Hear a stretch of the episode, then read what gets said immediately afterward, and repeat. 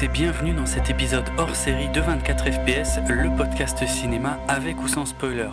Je suis Jérôme, je suis en compagnie de Julien et euh, ben, on va parler de, pas mal de choses différentes, euh, n'est-ce pas mon cher Julien, pour cet épisode à, la structure euh, différente. Différente, voilà. Non mais en fait on avait fait début janvier, je parle aux auditeurs, hein. on avait fait des épisodes spéciaux donc un peu pour revenir sur des films qu'on n'avait pas pu évoquer dans l'émission. Et on s'est dit que, parce qu'on voit quand même plus de films que... Plutôt fin décembre, hein, sans vouloir t'ennuyer. Oui, mais je les avais publiés... Ah, tu les avais euh, publiés après Ouais, je les ai publiés début janvier. C'est pour ça que, que, je dis ça. Mais euh, oui, en tout cas, des épisodes un peu compilation hein, sur des films qu'on avait vus mais qu'on n'avait pas évoqués dans 24 FPS. Et c'est toujours le cas, je veux dire, dans le sens où on, voit des films auxquels on ne consacre pas forcément d'émissions là euh, depuis le début de l'année. Et on s'est dit, on s'était dit que de temps en temps, on pourrait les regrouper euh, au sein d'une émission comme ça, de, temps en temps, hein, quand il y en a quelques-uns qui s'accumulent. Donc on fera ça. Parfois. je sais pas, il n'y a pas de rythme particulier. Ce sera hein. aussi anarchique que le reste. Ouais, en fait, ouais, c'est vrai, ça va pas, finalement, ça va pas beaucoup changer. On est toujours aussi peu prévisible de ce côté-là. Donc il n'y aura aucun rythme particulier, mais voilà, de temps en temps, on rattrapera comme ça quelques films. Alors, a priori, sans spoiler, sauf si on, si on prévient. Euh, et justement là, euh, je vais vous donner dans quelques instants la liste des films qu'on va évoquer dans cette émission. Et par la magie de la technique, je peux même vous dire euh, sur lequel on spoil. Euh, mais avant ça, on va aussi en profiter. Quand on fera ces épisodes un peu hors série spéciaux, euh, s'il y a une actu importante, on va pas faire des news hein, sur le monde du cinéma parce qu'il y en a tout le temps et puis ça bouge en permanence.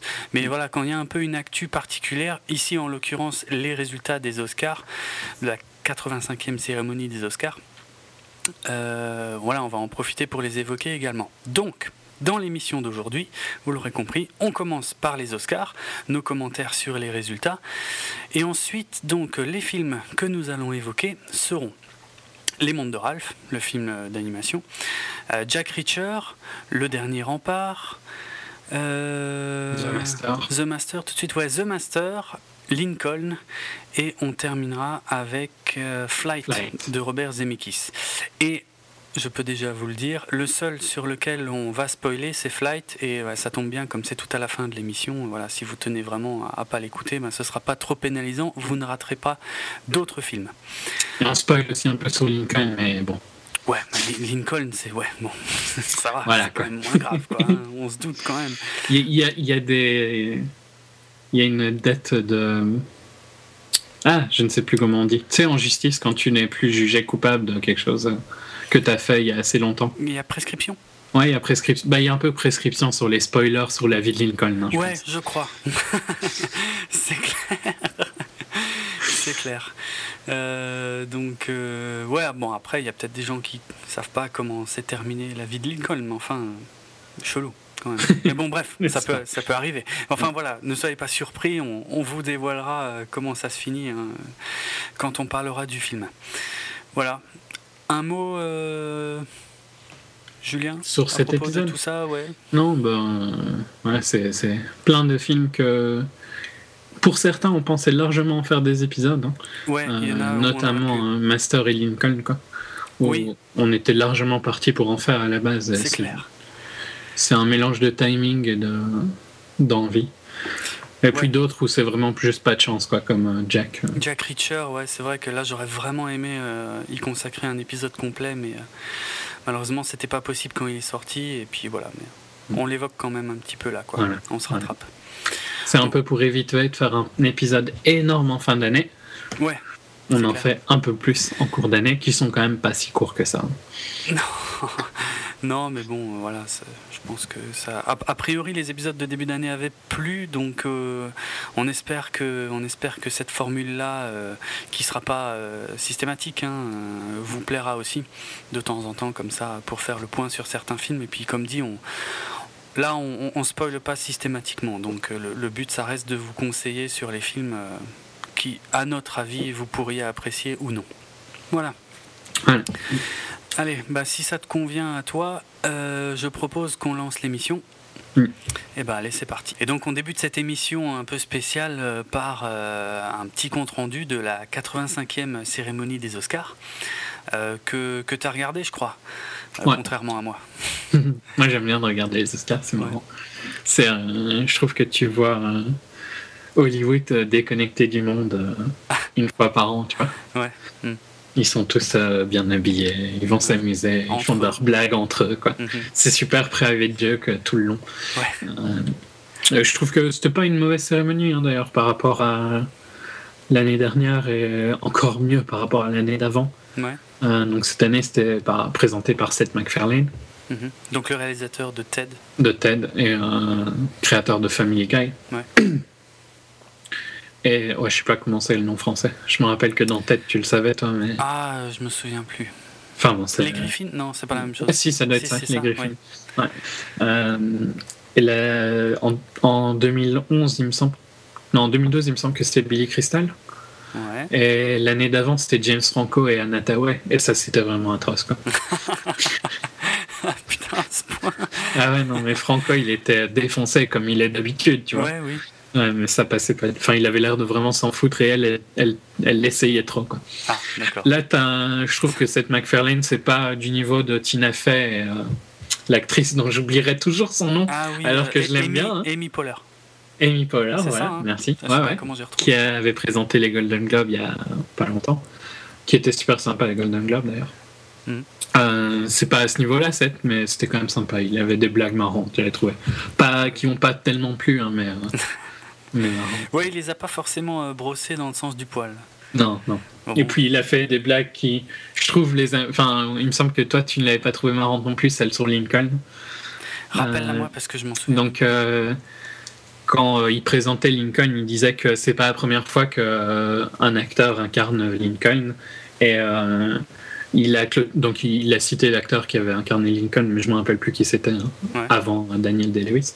Euh, mais il a dit, mais euh, l'acteur qui est le plus rentré dans la tête de Lincoln, c'est euh, John Wilkes Booth, qui est euh, Oui, l'assassin de Lincoln. Ça n'a pas plu du tout. euh. C'est chelou quand même, je sais pas. J'aurais plus ri de, de gêne que, que de. Là, il là, il y a eu un petit euh, ou- euh, brouhaha de, de mécontentement. Ah ouais Bon, eh, il, l'avait, il l'avait fait venir pour ça, hein, pour dire, euh, pour ouais, dire ouais, des pour un peu, euh, ouais, puis pour un peu, à mon avis, chercher une audience un peu plus jeune, quoi. Ouais, ouais. Euh, Moi, Ouais. c'est quand même pas une mauvaise audience, hein, globalement. C'est une audience qui est supérieure à l'année d'avant, qui est dans les Ah ouais. 45 millions, je sais plus maintenant. On est loin des plus gros trucs comme le Super Bowl qui sont autour des 100, 115, un truc du style. Mhm. Mais c'est quand même pas si mal, tu vois, pour un truc euh. Assez spécifique, assez Mm, ouais, c'est clair. C'est clair, quand on voit les trucs français, bon, c'est pas le même niveau, hein, mais les- Ah. toutes les cérémonies françaises qui se vautrent toujours lamentablement. euh, ça- Là, il y a quand même une à grosse partie de- des gens qui regardent quand même les Oscars aux États-Unis, quoi. Ouais. Au contraire, ouais, personne ne regarde les Césars, quoi. Bah non. à part, tu vois, les gens vraiment fans. Ouais. Euh, Qui n'ont pas peur de s'ennuyer. Ouais, bon, il y a toujours des, des moments chiants hein, dans les Oscars. C'est, je trouve que le début est bien en général. Euh, puis il y a une, une longue partie où il y a plus que des. Les Oscars techniques. Ouais, ouais, c'est bizarre parce qu'ils commencent avec- en général avec des bons Oscars, tu vois, genre euh, seconde actrice ou des trucs du style. Et puis, ou bien meilleure actrice, enfin, des trucs qui viennent assez vite, qui sont des gros. euh, des grosses récompenses. Puis tu as une longue période où il n'y a rien. Mhm. Et puis ça rush toute la fin, quoi. J'ai jamais bien compris la logique de rusher Ah ouais. tous les gros trucs, paf, paf, paf, à la fin, tu vois. Je comprends de finir par les plus gros, mais je comprends pas pourquoi ils, sont, ils doivent tous être à la suite. Euh, il y avait un autre moment qui était assez marrant que toi te plaira sûrement, c'est l'Oscar du meilleur euh, effet spéciaux. Enfin, je sais pas comment il traduit Ouais. ça. Mais euh, Ouais, qui a- c'est ça. où il a été coupé euh, très très largement. Ouais, je suis au courant. Ça, ouais. Alors qu'il essayait de rendre hommage à des. Enfin, son, son discours était intéressant, quoi. Et Ouais. j'ai trouvé la manière excessivement euh, violente, quoi, de la manière dont ils lui ont, ils lui ont coupé le micro, quoi, pour finir. Mhm. Mais euh, et apparemment, ils avaient peur en fait qu'ils débordent sur une, une crise qui touche actuellement les, Ouais. les studios de- d'effets spéciaux justement, et c'est pour ça qu'ils lui ont coupé la chic. Bah, c'est c'est sur ça qu'il allait, hein, mais bon, Ouais, temps, il a le droit de, de parler de ça. Ben ouais, mais, Euh, mais ouais. non. Non, ABC a jugé qu'il n'avait pas le droit. Non. Une, un autre petit scandale, c'est qu'ils ont oublié quelqu'un, euh, je ne me rappelle plus de son nom maintenant, mais c'est l'interprète de Matlock, qui était une série quand même assez connue. Euh, Ça me parle pas. pff, moi, je la connais uniquement des Simpsons, et, mais c'était Ah. une série. euh, merde, comment ça s'appelle? Dans, dans, Avec un avocat, tu vois, D'accord. au tribunal, quoi. Mhm. Et c'est Don Hartgrove qui est mort. euh, Non, c'est pas, pas lui, c'est l'acteur que je cherche. Désolé. Mais enfin, mon l'acteur est mort et il n'a pas été euh, Andy Griffith.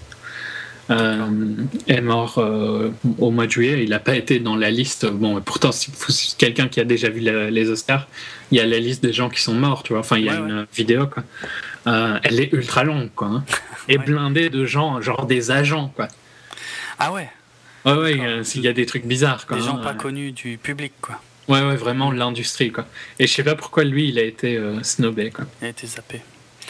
Ça n'a pas plu à, à un- un- une chaîne, tu vois, locale qui passe la TV. Ils ont des chaînes locales qui rediffusent Oui, des. et, euh, qui, euh, un jour après ou quelques jours après, a passé que des épisodes de Matlock à la place de leur programmation originale. Pas mal. C'était un joli petit. allez vous faire foutre ABC, quoi. Mais bon, enfin, ouais, globalement, euh, c'était le reste de la cérémonie était était pas trop mal, je trouve. Mieux que Ok. mieux qu'en général. Et je trouve que le elle était assez pré- les, les récompenses ont été assez prévisibles au final par rapport à ce qu'on s'attendait dans les derniers jours avant quoi. Hum. Je sais pas si toi t'as eu- t'as trouvé qu'il y avait Ouais. des surprises. Non, il y a pas. Enfin, oh, il y a deux trois trucs euh, qui, qui sont surprenants dans le sens où ça m'a pas plu. On va dire. Et, et- et de, ben, notamment, euh, euh, mince, c'était quoi? Attends, je suis en train de chercher. Ben ouais, le, le meilleur, euh, meilleur scénario pour Django Unchained. Hmm, Meilleur scénario original.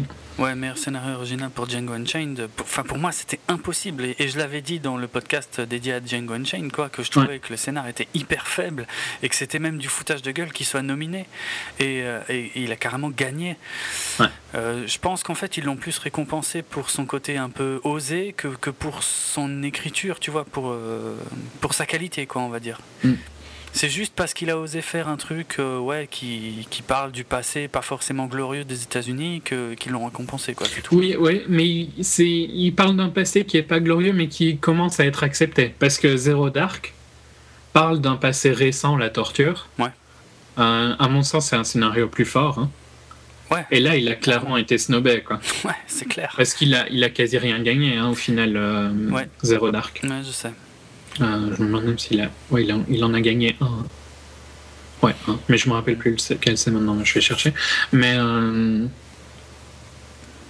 Ah oui, oui, il a gagné celui qui est. euh, Le sound editing où c'est deux gagnants, tu vois. Ah, le montage un sonore. truc, ouais, le montage sonore qui est un truc super rare, tu vois. Ouais. Non, non, mais qui a, qui, le fait qu'il y ait deux gagnants, hein. Ah, ok, ouais. Bon. c'est, ça, c'est arrivé très très peu, tu vois. Genre, c'est arrivé peut-être 4 ou 5 fois, quoi, dans les Oscars. D'ailleurs, ça me paraît vraiment bizarre, quoi. T'arrives pas à te décider sur le montage sonore, quoi. Ouais, bon. C'est des professionnels hein, euh, du, du métier, ils doivent savoir. euh, Ouais, non, mais, enfin, ça me paraît bizarre. Non, mais ouais, ça me paraît chelou aussi, hein, c'est sûr. Ouais. Mais enfin, je trouve que Zero Dark, c'est un peu, ils ont pas voulu, des... ils ont pas voulu le récompenser pour à cause des, À cause des polémiques. ouais, je pense. Ouais, enfin, c'est comme a- ça que je le sens, je le ressens un peu. Mais je pense aussi, ouais, c'est clair. Après, je trouve que Amour, euh, bon, moi, je suis pas méga fan de Amour. hein. Je trouve que c'était chiant. Ah, tu l'as vu, ok, moi je l'ai pas vu. Ouais, il y a longtemps. C'est un film de 2012, hein, Amour. Ouais, ouais, je- Enfin, c'est sorti genre euh, en septembre ou en, ouais, Ah ouais. mois de septembre, un truc du style. Quoi. ok. Je les. Euh, ouais, ça m'étonne pas. Oui, non, non. Et Flight, je trouve vraiment pas que le scénario était très bon. Donc il restait jamais que Moonri- Moonrise Kingdom, par contre, était original, mais je sais pas, trop indé peut-être. Peut-être, ouais. Mais bon, si c'était vraiment sympa, ça méritait d'être récompensé. Hein. Ouais, ouais, mais euh, je m'attendais pas à ce qu'il gagne, tu vois, Moonrise Kingdom. Il est trop euh, bizarre, quoi. Les scénarios de Wes Anderson sont en général assez bizarres. Les films de Wes Anderson, pardon. Ouais.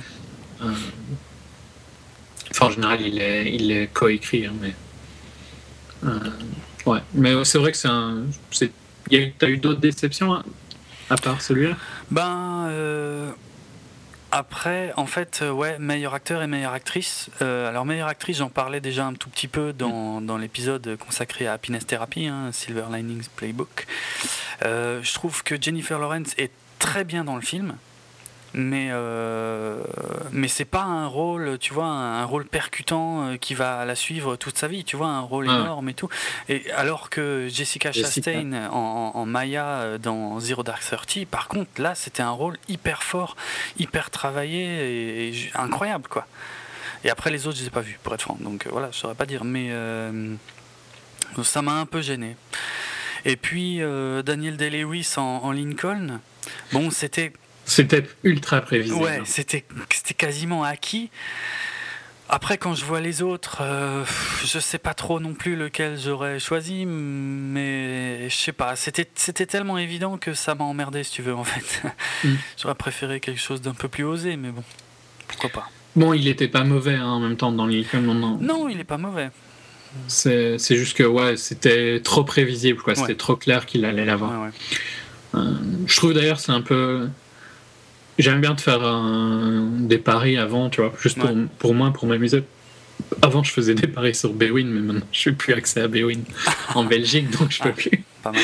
Euh, et j'ai pas trouvé de remplaçant.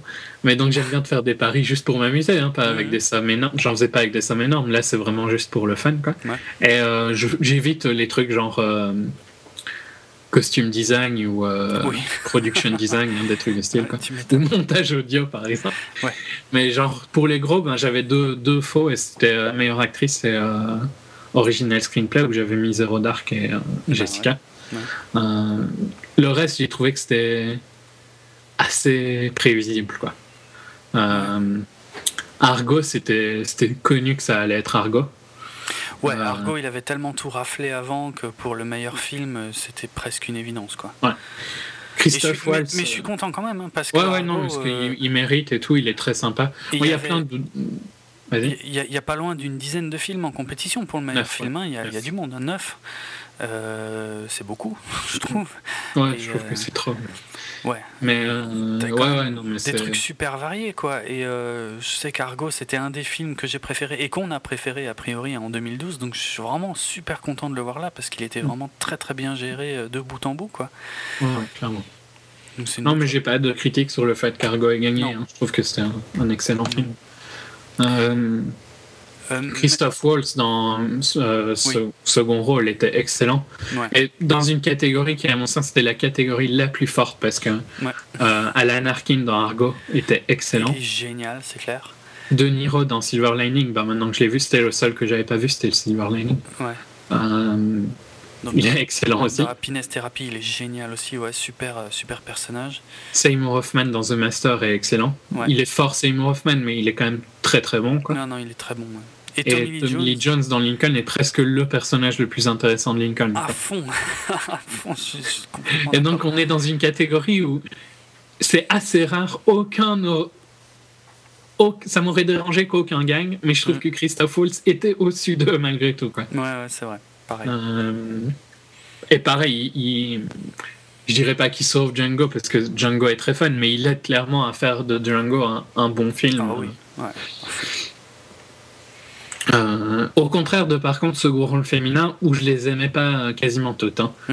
euh, bon, je déteste Anna Tawes, on l'a dit euh, dans l'épisode sur Silver Linings. Mm. Euh, Amy Adams dans The Master, je l'avais trouvé assez chiante. Mm. Sally Field dans Lincoln aussi.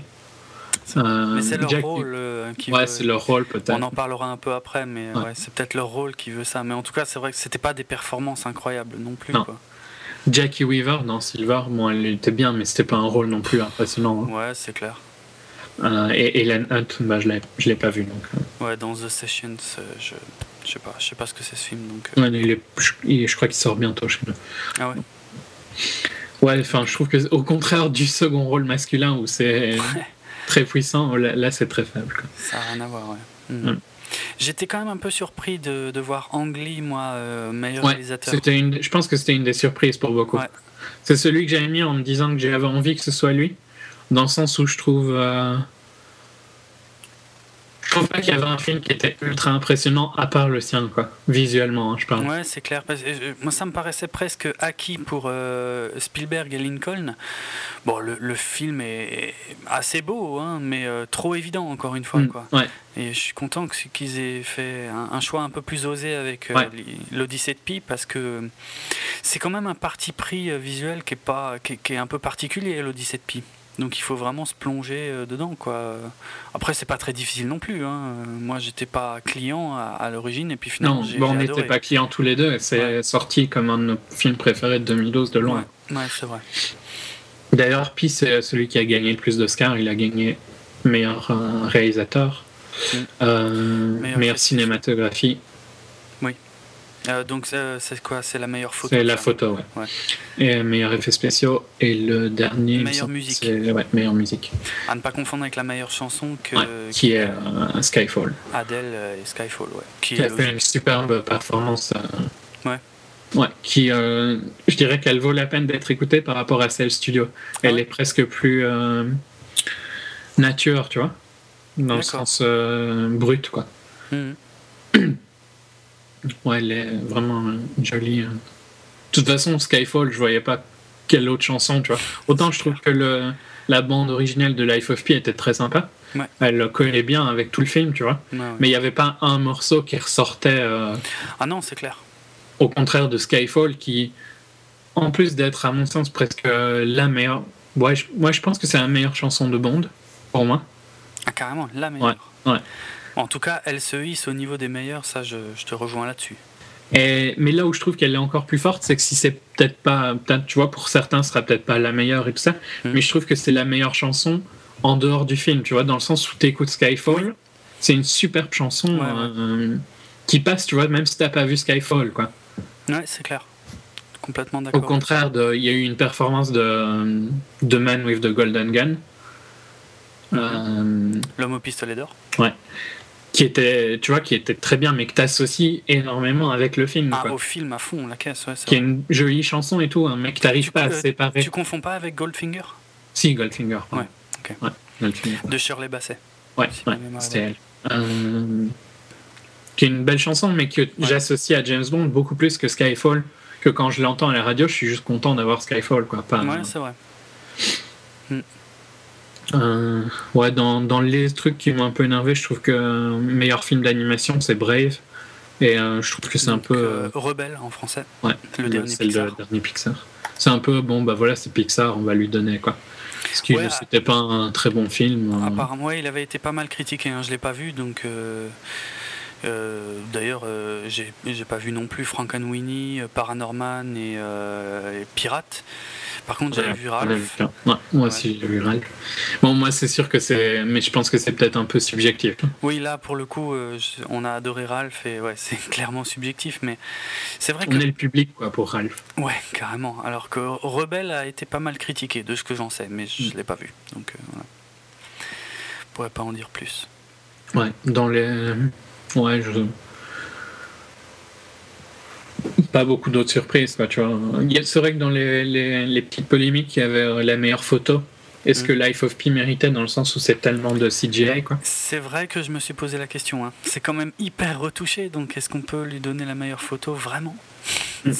Mais bon, il doit quand même avoir un impact euh, visuel sur la décision de comment, tu vois, sont les couleurs du film et tout ça. Oui, c'est clair. Enfin, moi, je trouve que dans, dans les cinq nominés, qui étaient Life of Pi, Anna Karenina, Django, Lincoln et Skyfall. Skyfall et Pi étaient au-dessus des autres. Largement. Skyfall avait des tons qui étaient super avant quand même. C'est ce que dans, notre critique de Skyfall, on l'avait répété plusieurs fois. Et moins retouché. Moins retouché, ouais. Mais, mais euh, Pi était quand même particulièrement beau. Euh. Oui, oui, oui, clairement. Alors oui, est-ce qu'on peut parler du fait que ce soit retouché? Est-ce que c'est toujours de la photo? Ou pas, tu vois. Euh. Moi, je trouve ça chelou. Hein. Moi, honnêtement, j'aurais filé ça à Skyfall, clairement. Même s'il y a, y, y a, sûrement aussi des équilibrages qui se font en post-prod euh, numériquement, mais. Euh...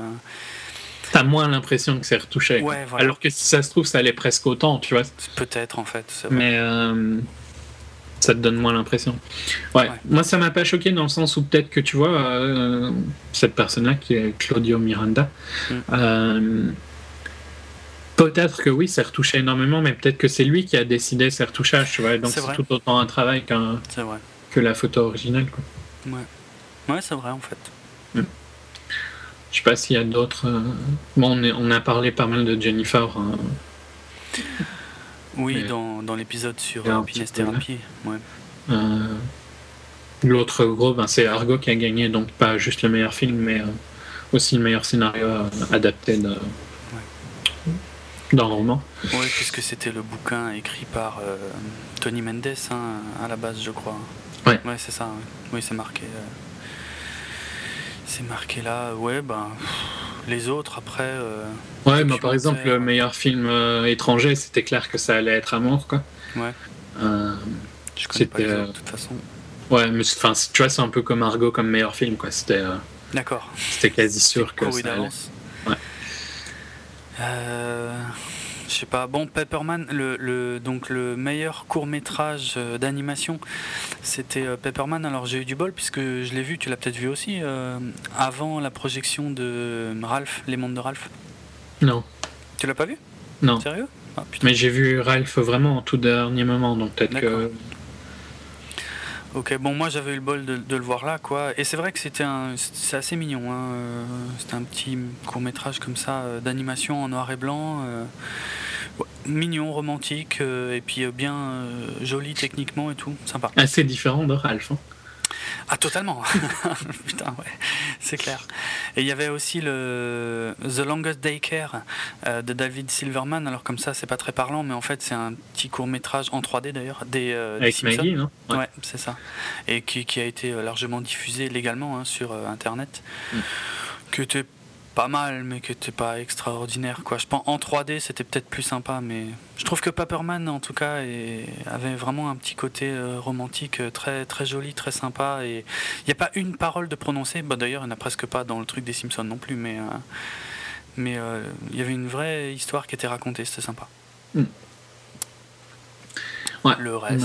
euh, Ouais, bah le reste, c'est vraiment les petits trucs. Hein, Ouais. meilleur, euh, meilleur montage pour Argo, tu vois, ça je suis assez d'accord.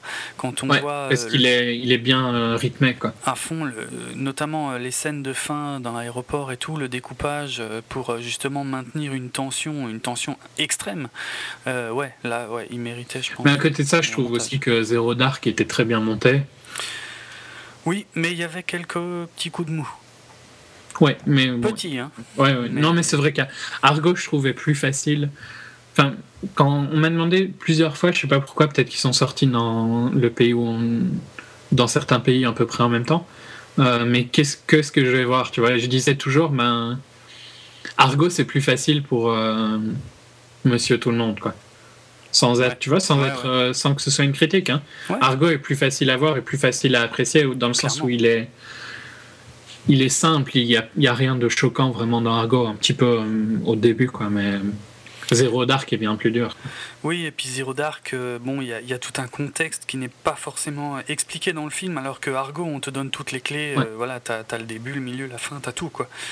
Que Zero Dark, euh, c'est un peu plus complexe. Hein, t'as vraiment, euh, tu dois mélanger. Enfin, je pense que t'apprécies plus si tu mélanges ça avec tes connaissances personnelles euh, Ah ouais, ouais, c'est sur le sujet, donc euh, c'est pas la même approche. Mm. Mais ouais, Euh, et je Ouais, je reviens encore juste vite fait sur les meilleurs effets visuels.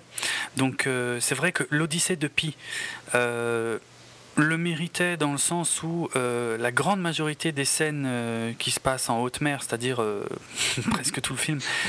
Puis euh, le tigre, hein, quand même. et le aucun tigre, moment ouais. tu te dis c'est un faux, quoi. Rarement. Ce qui est quand ouais, même quelque chose d'impressionnant, sachant que tu passes tout, tout ton film avec lui en gros plan, quoi. Ouais, ouais, ouais, c'est clair.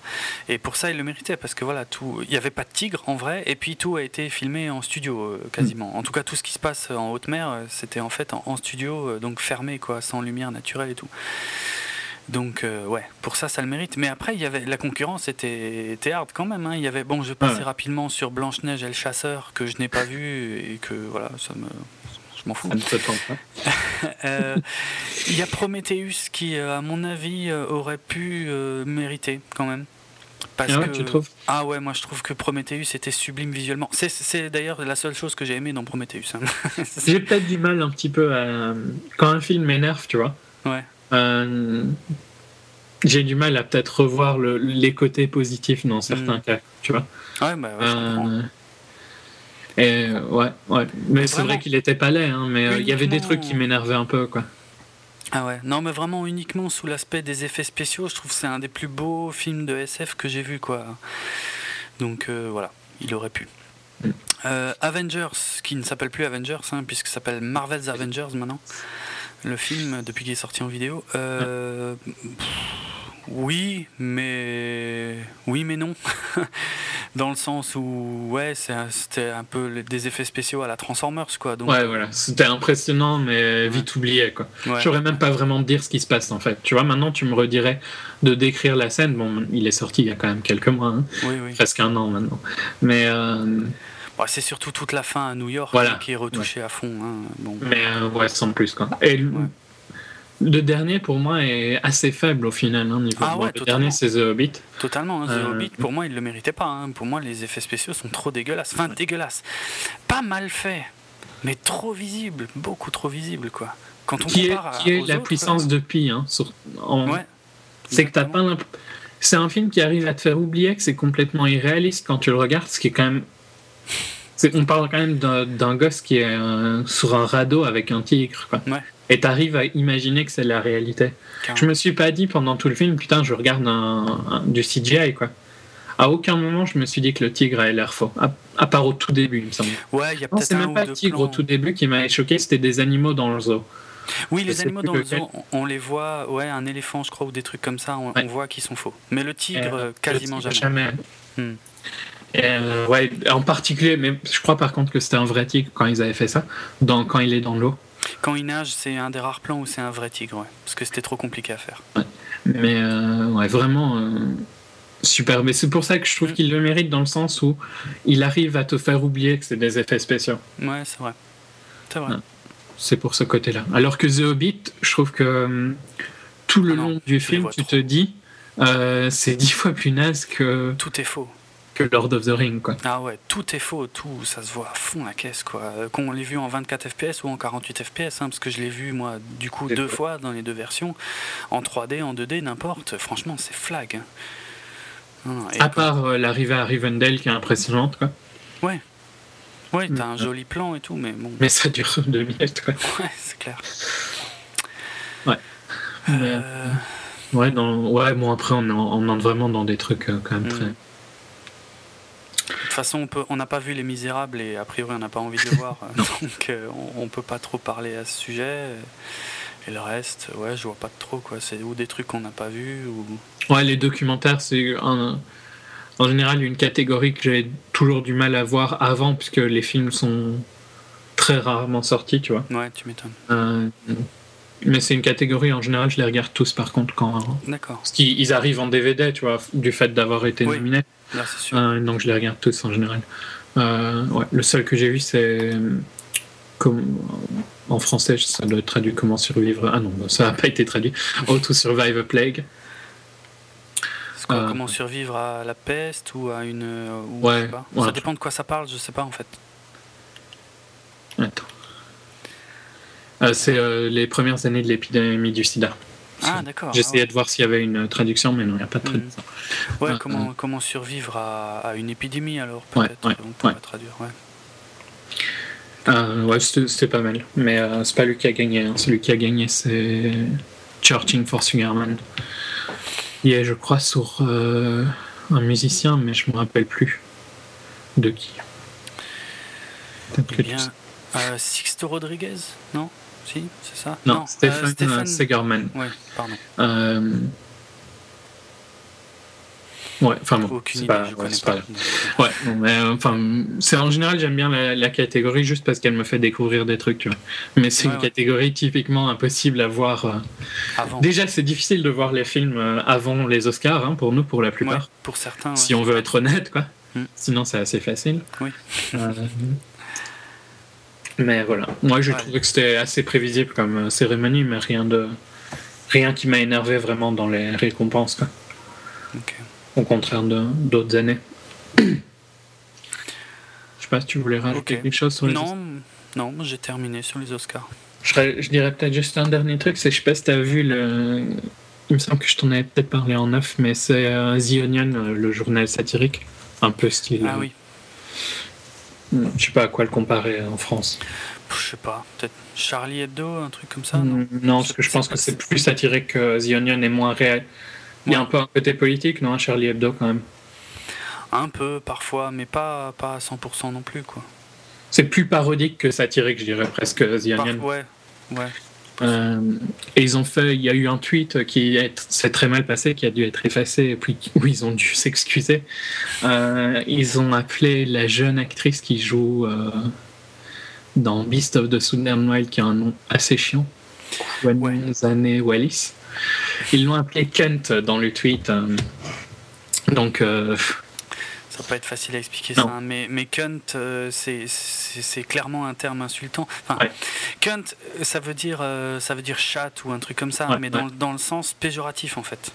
Donc pour désigner bien sûr le sexe féminin. Hein. Mm. Et, et, quand on traite quelqu'un de cunt, c'est sachant qu'elle a 9 ans hein, pour ceux qui ont rêvé. Oui. voilà, c'est là là c'est pour ça que c'est choquant parce que c'est une gamine quoi. Et bah, c'est assez violent comme terme en fait cunt. Et tout ça c'est parce que quand elle était filmée, elle. Euh, je sais pas si tu as vu les images, mais elle faisait comme si, tu vois, comme un, bodybuilder qui monte ses muscles. Ah, d'accord. Mais bon, c'était mignon, tu vois, elle a 9 ans, quoi. Ouais. Et euh, ouais, ils ont tweeté ça, ça, ça, a été très, très, très mal pris. Ouais, là, c'était un peu. Assez compréhensible, hein, je pense. franchement, c'est un peu, un peu beaucoup, là. C'était le, je dirais que c'était à part euh, ouais, on a parlé un peu de, de Jennifer Lawrence dans l'épisode sur Silver Lining qui est mm. super fun euh, en post-interview et qui se plante euh, quand elle monte les marches. Ouais, ouais, ouais. Et qui arrive à, à gérer ça d'une manière assez magique quoi. Ouais, je sais plus ce qu'elle a sorti mais je l'ai vu en plus. En post-interview, elle a dit que c'était volontaire bien sûr hein. avant qu'il Excellent. Non, quand elle est sur scène, euh, je sais plus ce qu'elle dit, mais un truc dans le genre. Euh, ah, je sais plus. Honnêtement, je me souviens plus en fait de ce qu'elle dit. Mais bon, ça passe comme une lettre à la poste. Ouais. Et ouais, l'autre, euh, c'est Ben Affleck qui s'est presque mis à pleurer. Enfin, qui, qui a pleuré sur, ah quand il a accepté Argo. C'était assez, c'était bien parce que c'était pas excessivement émotionnel, tu vois. C'était juste un bon niveau. C'était pas ridicule comme certains peuvent l'être. Quoi. Hmm. Et je trouve vraiment euh, assez marrant ça. On en avait déjà parlé dans Argo, hein, mais ça, ça montait en puissance et en respectabilité. c'est vrai. Et impressionnante. C'est vrai. Euh, tiens, je conclurai sur le fait que Seth MacFarlane a déclaré qu'il ne le ferait plus jamais hein, euh, présenter les Oscars parce que c'est trop de boulot. Non, il paraît que c'est assez dur. Les, en général, les présentateurs le disent assez souvent que c'est pas mais je sais pas ce qu'il a dit exactement, c'était peut-être une. Oh, je me souviens plus, mais en, gros, c'est que ouais, c'est des mois et des mois de préparation en fait, et euh, que avec euh, déjà qu'il n'a pas le temps de faire tout ce qu'il aimerait faire dans ses projets à lui en fait. Euh, voilà, il, est content de l'avoir fait, mais il le refera pas. Hmm. C'est trop, vraiment trop de taf quoi. De toute façon, bon, en même temps, vaut peut-être mieux qu'il dise ça, tu vois, parce que peut-être qu'il serait jamais redemandé. Oui, c'est ça. C'est vrai. C'est vrai. Ah, tu vas peut-être pouvoir, on va vraiment conclure sur les Oscars, parce que ça fait déjà un peu plus d'une mm. demi-heure qu'on est dessus, mais tu vas peut-être pouvoir m'expliquer pourquoi euh, Michelle Obama a, remis un prix Je sais pas. Ah non, il n'y bah, a pas de raison, mais c'était assez impressionnant, hein, par contre, quand c'est arrivé. Ça avait jamais été fait, il me semble. C'était pas, enfin, c'est pas que c'était pas prévu, mais c'était pas annoncé, quoi. Ça non, non, c'était une surprise, ouais. Ce qui rendait assez bien. Hein. Je trouve, enfin, moi, je trouve quand, quand je l'ai vu dans la cérémonie, je m'y attendais pas du tout, tu vois. Mm. Et c'est, euh, ouais, en plus, c'est je sais plus maintenant qui présentait le. C'était pour le meilleur film. Hein. Ouais. Euh, et euh, c'était quel... je crois que c'était Jack Nicholson qui présentait et qui a dit euh, que historiquement le meilleur film était toujours présenté par une personne alors que souvent sont présentés par deux hein, pour la plupart des catégories. Oui, c'est vrai. Mm. Et, mais on va on va casser la règle et Michelle Obama a apparu à l'époque qui d'ailleurs a été euh, bon elle portait pas une robe qui était spécialement euh, découverte hein, mais en Iran euh, ils l'ont ils l'ont retouché pour que ses épaules et son ah, sa poitrine soient complètement couvertes. D'ailleurs en Iran ils ont super mal pris hein, le fait que Argo gagne le le, meilleur, le prix du meilleur film. Ah ouais J'ai pas lu. Ouais, ouais. Et ils promettent, euh, ils promettent de, de faire euh, eux-mêmes un, un film. Un euh, Argo. Ouais, c'est-à-dire qu'ils racontent la même histoire, mais la vérité, évidemment, selon eux. Euh, bon, on, on dit pas que Argo c'est la vérité à 100%, hein, mais. Bah, euh, c'est la vérité américaine, quoi. Ouais, la vérité américaine, on va dire. ouais, Non, c'est- eux, ce sera la vérité iranienne, et peut-être que ça. si tu mélanges un peu les deux, t'auras la vérité. C'est ça. Mais je me demande si le film iranien euh, sera diffusé dans beaucoup de salles. J'ai du mal à imaginer Ouais, aussi. je pense pas. Bon, tant pis, ça les occupe, qu'est-ce que tu veux? Je- Voilà. Là, je vois pas quoi dire d'autre. que- Ça les amuse. ouais. Après, on sait jamais, hein, ça, sera, ça peut être bien fait aussi, hein, pourquoi pas. hein. Ce sera peut-être le chef-d'œuvre. Mais je- je- disons que je pense pas qu'il le fasse pour de bonnes raisons, donc Non, euh, ouais. je, doute que ça devienne un chef-d'œuvre. Je pense Ok. pas de toute façon que Ben se soit vraiment changé du livre et tout ça, quoi. Non, non. Il avait l'air d'être assez respectueux sur. Enfin, je me sens. Ouais, quoique, il y avait, avait peut-être eu quelques. Non, il y avait eu quelques. euh, Il y avait des détails qui étaient très différents. hein. Avec Euh, le Canada et tout ça, en, en. Voilà, Et avec voilà. les Néo-Zélandais. C'est ça. Euh, Et puis le fait que dans la réalité, Tony Mendes n'était pas tout seul sur place en fait. Ouais. Ils étaient deux ou trois. Mais bon, euh, Mais bon. ouais. c'est pas l'Iran qui va faire une version. Non. Enfin, j'ai des doutes. Allez, donc euh, bah voilà pour les Oscars. On passe euh, donc euh, à ces films qu'on aime, qu'on aurait euh, voulu évoquer quand même, même si brièvement et même si ils sont pour certains plus du tout à l'affiche. Alors j'ai envie de commencer chronologiquement. C'est quoi chronologiquement? On devrait tout de suite faire Ralph parce qu'en fait lui c'était un film de 2012. Bah, enfin, techniquement, Jack aussi.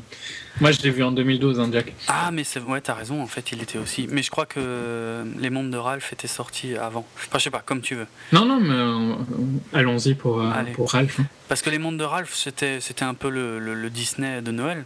Ouais. Euh, donc, alors, film d'animation, donc des studios Disney Animation, à ne pas confondre avec Pixar. Euh, donc, euh, réalisé par Rich Moore, euh, pff, moi je connais pas parce que en plus. Non, mais il a fait des épisodes des Simpsons et de Futurama. Ah, Donc, quelqu'un quand même qui a une. euh, Une patte différente de De la majorité, quoi, ouais. Ouais, ouais, ouais, c'est clair. D'ailleurs, c'est peut-être le plus choquant, c'est que c'est un film qui, qui est vraiment pas un film Disney, quoi. Ouais, c'est vrai. C'est vrai qu'il y a, il y a des choses. Ben, euh, moi, je vais pas du tout voir les films euh, Disney déjà en général, et, euh, et même les films d'action, même les Pixar, j'ai tendance à les, à les snober à tort, peut-être Ouais, la ouais, parce qu'il y a temps. des excellents Pixar. hein. hein. Ouais. Je trouve un peu moins cette année, mais genre des films comme Up ou bien euh, Wall-E, c'est quand, quand l'année où ils sortent, c'est dans les meilleurs films de l'année, quoi. Ouais, ouais. Wall-E, c'est bien le seul que j'ai vu en fait, et je crois même que c'est, c'est le seul Pixar que j'ai vu tout court en fait. Ah Donc j'ai honte, voilà. Ouais. Genre Je- Toy Story et tout ça, c'est quand même très bon, quoi. Ben ouais, il paraît, et j'en ai vu aucun. Et, Ouais. euh, Bref. Peut-être peut-être qu'un jour on en fera un, un épisode de 24 FPS sur un film d'animation. Et, et j'essaierai vainement de me défendre et d'expliquer pourquoi je vais pas voir de film d'animation au cinéma.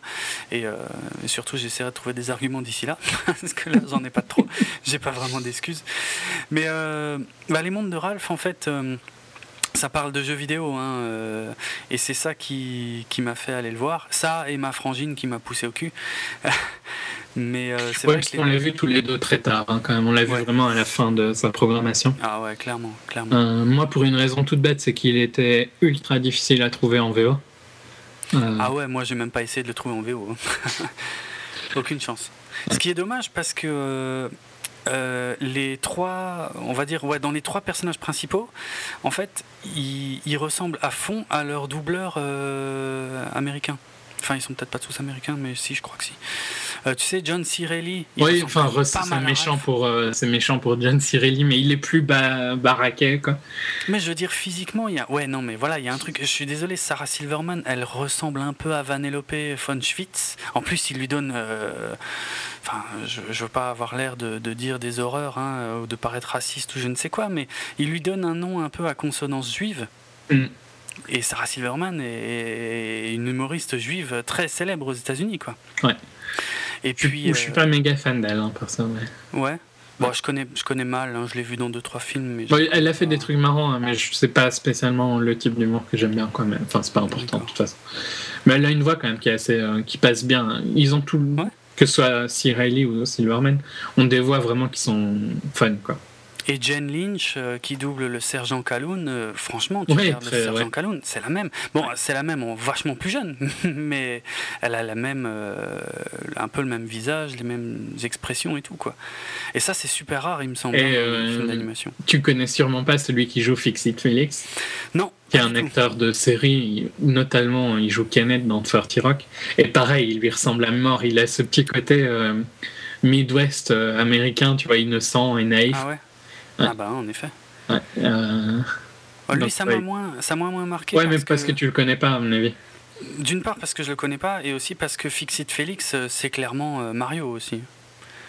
Ouais, ouais, mais il est plus naïf que Mario, je trouve. Ah, c'est possible, oui, oui, euh, oui. Ou c'est peut-être parce que Ouais. sa voix me le rend comme ça, tu vois. Mais si tu connaissais l'acteur, il, il va super bien avec. euh, D'accord. Et puis bon, moi je l'ai vu en français, donc Ouais, donc voilà. de toute façon, voilà.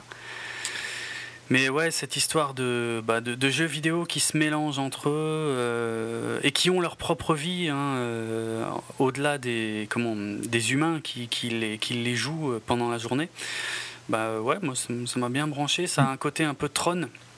Euh, le Ouais. Tron, le, le premier Tron hein, d'origine de 82, que- qui est un film que j'adore. Euh, ça m'a beaucoup rappelé ça et puis, euh, puis c'était rigolo aussi de, de chercher les apparitions de personnages. Bon, des fois il n'y a, pas besoin de chercher, hein, des fois c'est super flag, mais des fois il y en a qui sont, qui sont cachés. Je sais pas si tu avais vu aussi les graffitis qui sont sur les murs à certains moments, il y avait. Pas, sûrement pas tous, à mon avis, c'est un film que je regarderai en Blu-ray Hmm. pour un peu voir, euh, voir tous les petits trucs que j'ai pas dû voir, tu vois, du fait Ouais. que ben, tu sais pas faire de pause. Et... Mais euh, ouais, il y a plein de trucs qui sont, notamment dans la, le, le hub, quoi. Euh, Oui, C'est Ouais. super fun, quoi, de voir tous les, les personnages et tout ça. ce qui leur sert de, de gare centrale plus ou moins ouais, non et puis euh, puis moi j'ai été le voir honnêtement un plus pour euh, bah, justement pour toutes les petites références à des personnages de jeux vidéo connus et finalement je me suis surpris à, à accrocher à, à bien accrocher le Moi scénar aussi, j'y allais pour ça, hein, à la base. Et au final, c'est. Je dirais qu'il y en a moins que j'imaginais et plus que j'imaginais. Mais je vais m'expliquer parce que c'est pas clair du tout là. C'est moins dans l'histoire principale. Ouais. Au final, l'histoire principale, c'est. Tu vois bien les inspirations, hein. Ouais. Mais euh, il y en a, y a pas de personnage de jeu vidéo dans l'histoire principale. Enfin, si, pas de jeu vidéo connu, quoi. Oui. Mais par contre, dans le background, il y en a beaucoup plus que je pensais, quoi. à fond ouais ouais moi j'étais surpris aussi ouais qu'il y en ait autant Euh, Ouais, puis enfin, c'est blindé de petites références qui sont quand même super fun, quoi. La, montagne Mentos. euh, Ah oui, c'est vrai, c'est vrai, ça c'était bien, bien marrant aussi quoi. Et euh, bah il y, a des- il y a des gens hein, qui se sont plaints qu'il n'y ait pas Mario. Mm. euh, parce que il y a, il y a Bowser, hein, c'est pas un spoiler, hein, on le voit Ah quand même dans les trailers. hein. Euh, mais, mais bon, comme dit, moi ça me paraît logique parce que les personnages de Ralph et de Félix, c'est Mario et Donkey Kong, à fond la caisse. Ouais, ouais, ça c'est clair, quoi. Euh, donc voilà, c'était un peu logique qu'ils y soient pas quoi. Mais ils ont rapidement déclaré après que euh, il y aura une suite Mm. et que Mario sera dans la suite, comme si c'était important. Bon, pour le grand public, c'est sûrement important. Et puis la suite, ben faut voir, pourquoi pas. Mais en tout cas là, euh, ça fonctionnait bien. Moi, j'ai passé Ah. un, un super moment. Et visuellement, en plus, c'est un film du fait de l'univers qui est. euh, du fait que tu changes de jeu, Oui, ça permet d'avoir une, une patte graphique complètement différente d'un monde à l'autre, super Ouais, colorée, euh, acidulée, qui est vraiment super fun et, et rafraîchissante. ouais, ouais. Non, vraiment, vraiment sympa, bien rythmé, euh, marrant, euh, surprenant, riche. Voilà. Ouais, ouais. Très vraiment, très sympa. vraiment un bon moment. Mm. Euh, allez, voilà pour les mondes de Ralph. On passe donc à Jack Reacher. Qui a une histoire un peu. Enfin, sans. sans, sans ouais, toi, tu veux peut-être parler du. Du, Du background. Euh, vite fait, bah en fait c'est alors donc c'est un film avec Tom Cruise, hein, euh, réalisé par Christopher McQuarrie, euh, et c'est l'adaptation d'un bouquin parce qu'en fait le personnage de Jack Reacher est, euh, est a priori célèbre, mais dans le Ouais, monde enfin, de la très peu. littérature. Ouais, ouais. Pas, pas dans le grand public et même pas, au- même pas dans le grand public américain, hein, je dirais. Ah ouais? Ouais, c'est quand même assez, assez réduit comme. Je pense que c'était d'ailleurs un, petit peu un- une erreur de vouloir le vendre. Bah, je sais pas, il y a quand même un, un sacré paquet de bouquins. euh, là, j'ai plus les. Attends, voir, j'essaie de, j'essaie de retrouver, mais il y a, il y a quand même. euh, Ouais, non, il y a, il y a pas mal de livres. hein, il y a mais- 18 livres hein, quand même. Bon, bon un, un qui n'est pas encore sorti, 17 livres euh, mettant en scène Jack Reacher. En fait, c'est un peu comme les bouquins sur euh, Jason Bourne. C'est un peu le même principe, Ouais. quoi. Ouais. Et Dans l'idée. moi, Jason Bourne, honnêtement, je connaissais pas avant les films, mais euh, bon, Non, mais voilà, tu vois un peu de la même manière, quoi. C'est les films qui ont fait connaître Jason Bourne. Oui, oui, c'est clair. Bah, en, en gros, ils ont voulu lancer une licence similaire, en tout cas. Ouais. Bon, Alors, par contre, j'ai du, j'ai du mal à imaginer. Ce qui est étrange, bah, surtout ce qui est très étrange, c'est que je, je disais il y a 17 bouquins, mais euh, là ils ont adapté le 9e. Donc ils commencent par le 9e. Bon, après pourquoi pas, hein, si- s'ils ont jugé que c'était la meilleure histoire, euh, c'est peut-être pas plus mal. Ouais, ouais. Mais euh, c'est vrai. que L'autre, euh, enfin, ce qui a déplu à pas mal de fans du livre aussi, c'est que le personnage est quand même totalement différent de Oui, physiquement, je pense. ouais, ouais. Apparemment, euh, c'est un- une, une armoire à glace, Voilà. euh, Et, un euh, mec hyper massif, et puis bon.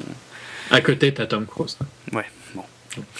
Qui, moi, j'ai trouvé dans le film était très sympa. hein. À fond, j'ai adoré, ouais, ouais, Euh, donc euh, moi, ça m'a pas du tout gêné dans euh, Mm. dans le film. mais ouais, il paraît que pour certains, c'était dérangeant. Quoi. Et euh, donc le réalisateur euh, Christopher McQuarrie, en fait, euh, il, bon, il a déjà réalisé un film, c'était Way of the Gun, que j'ai essayé de regarder, mais que j'ai vite lâché parce que je sais pas, j'ai pas du tout accroché. Ça m'a paru très mauvais, mais bon, peut-être que peut-être qu'en VO c'était mieux. En tout cas, euh, parce que moi, je crois que je l'ai vu ce film. ah ouais, Ça, ah oui, tu l'as pas, t'as pas vu la fin. non, Je vérifie. Ouais, non, ouais, si j'ai vu avec Guillermo del Toro. Ouais. Non, Ah Benicio del Toro Ben, euh, oui, Benicio del Toro. et euh, Ryan Philippe. Ouais, j'ai vu ce film-là. Ouais. Je sais pas, j'ai pas accroché. C'est rare hein, que j'aille pas au bout d'un film, mais là, je, je sais pas. Bon. Mais le doublage était très mauvais, faut dire ce qui est. euh. Mm. Euh, mais sinon, c'est plutôt un scénariste, le mec, et euh, c'est quand même lui qui a, qui a écrit le scénar de Usual Suspect. Ouais, un des meilleurs scénarios. ouais. C'est clair, de tous les temps. hein. Euh, et puis, puis d'autres, hein, bon, bah, notamment Valkyrie, Mission Impossible, Ghost Protocol, Bon, aussi des daubes, hein, quand même. Genre The Tourist. The Tourist, je vois pas. The c'est, en fait, Tourist, c'est avec Angelina. Jolie et Depp, D'accord. qui est une daube. D'accord. ok. Mais euh, voilà. Donc, Ouais, non, mais bon, en tout cas, Usual Suspect, de toute façon, ça te, ça te laisse des, ouais, des cartes où tu as le droit de faire de la daube après. voilà. Et, euh, et en fait, c'est lui-même qui a donc qui, qui réalise donc hein, l'adaptation du bouquin euh, One Shot, donc euh, sous le titre Jack Reacher. Et c'est lui aussi qui a adapté le scénar, ce qui est assez rare Ouais. dans ce genre de configuration. Mais bon, c'est son boulot. Et euh, voilà, qu'est-ce qu'on peut dire euh, d'autre avant de se lancer vraiment dans le film? Non, ben, la sortie a été un peu bizarre. hein, c'est, peut-être une des raisons pour lesquelles euh, il n'a pas fait des scores énormes aux US. Mm. Euh, c'est qu'il il était censé sortir un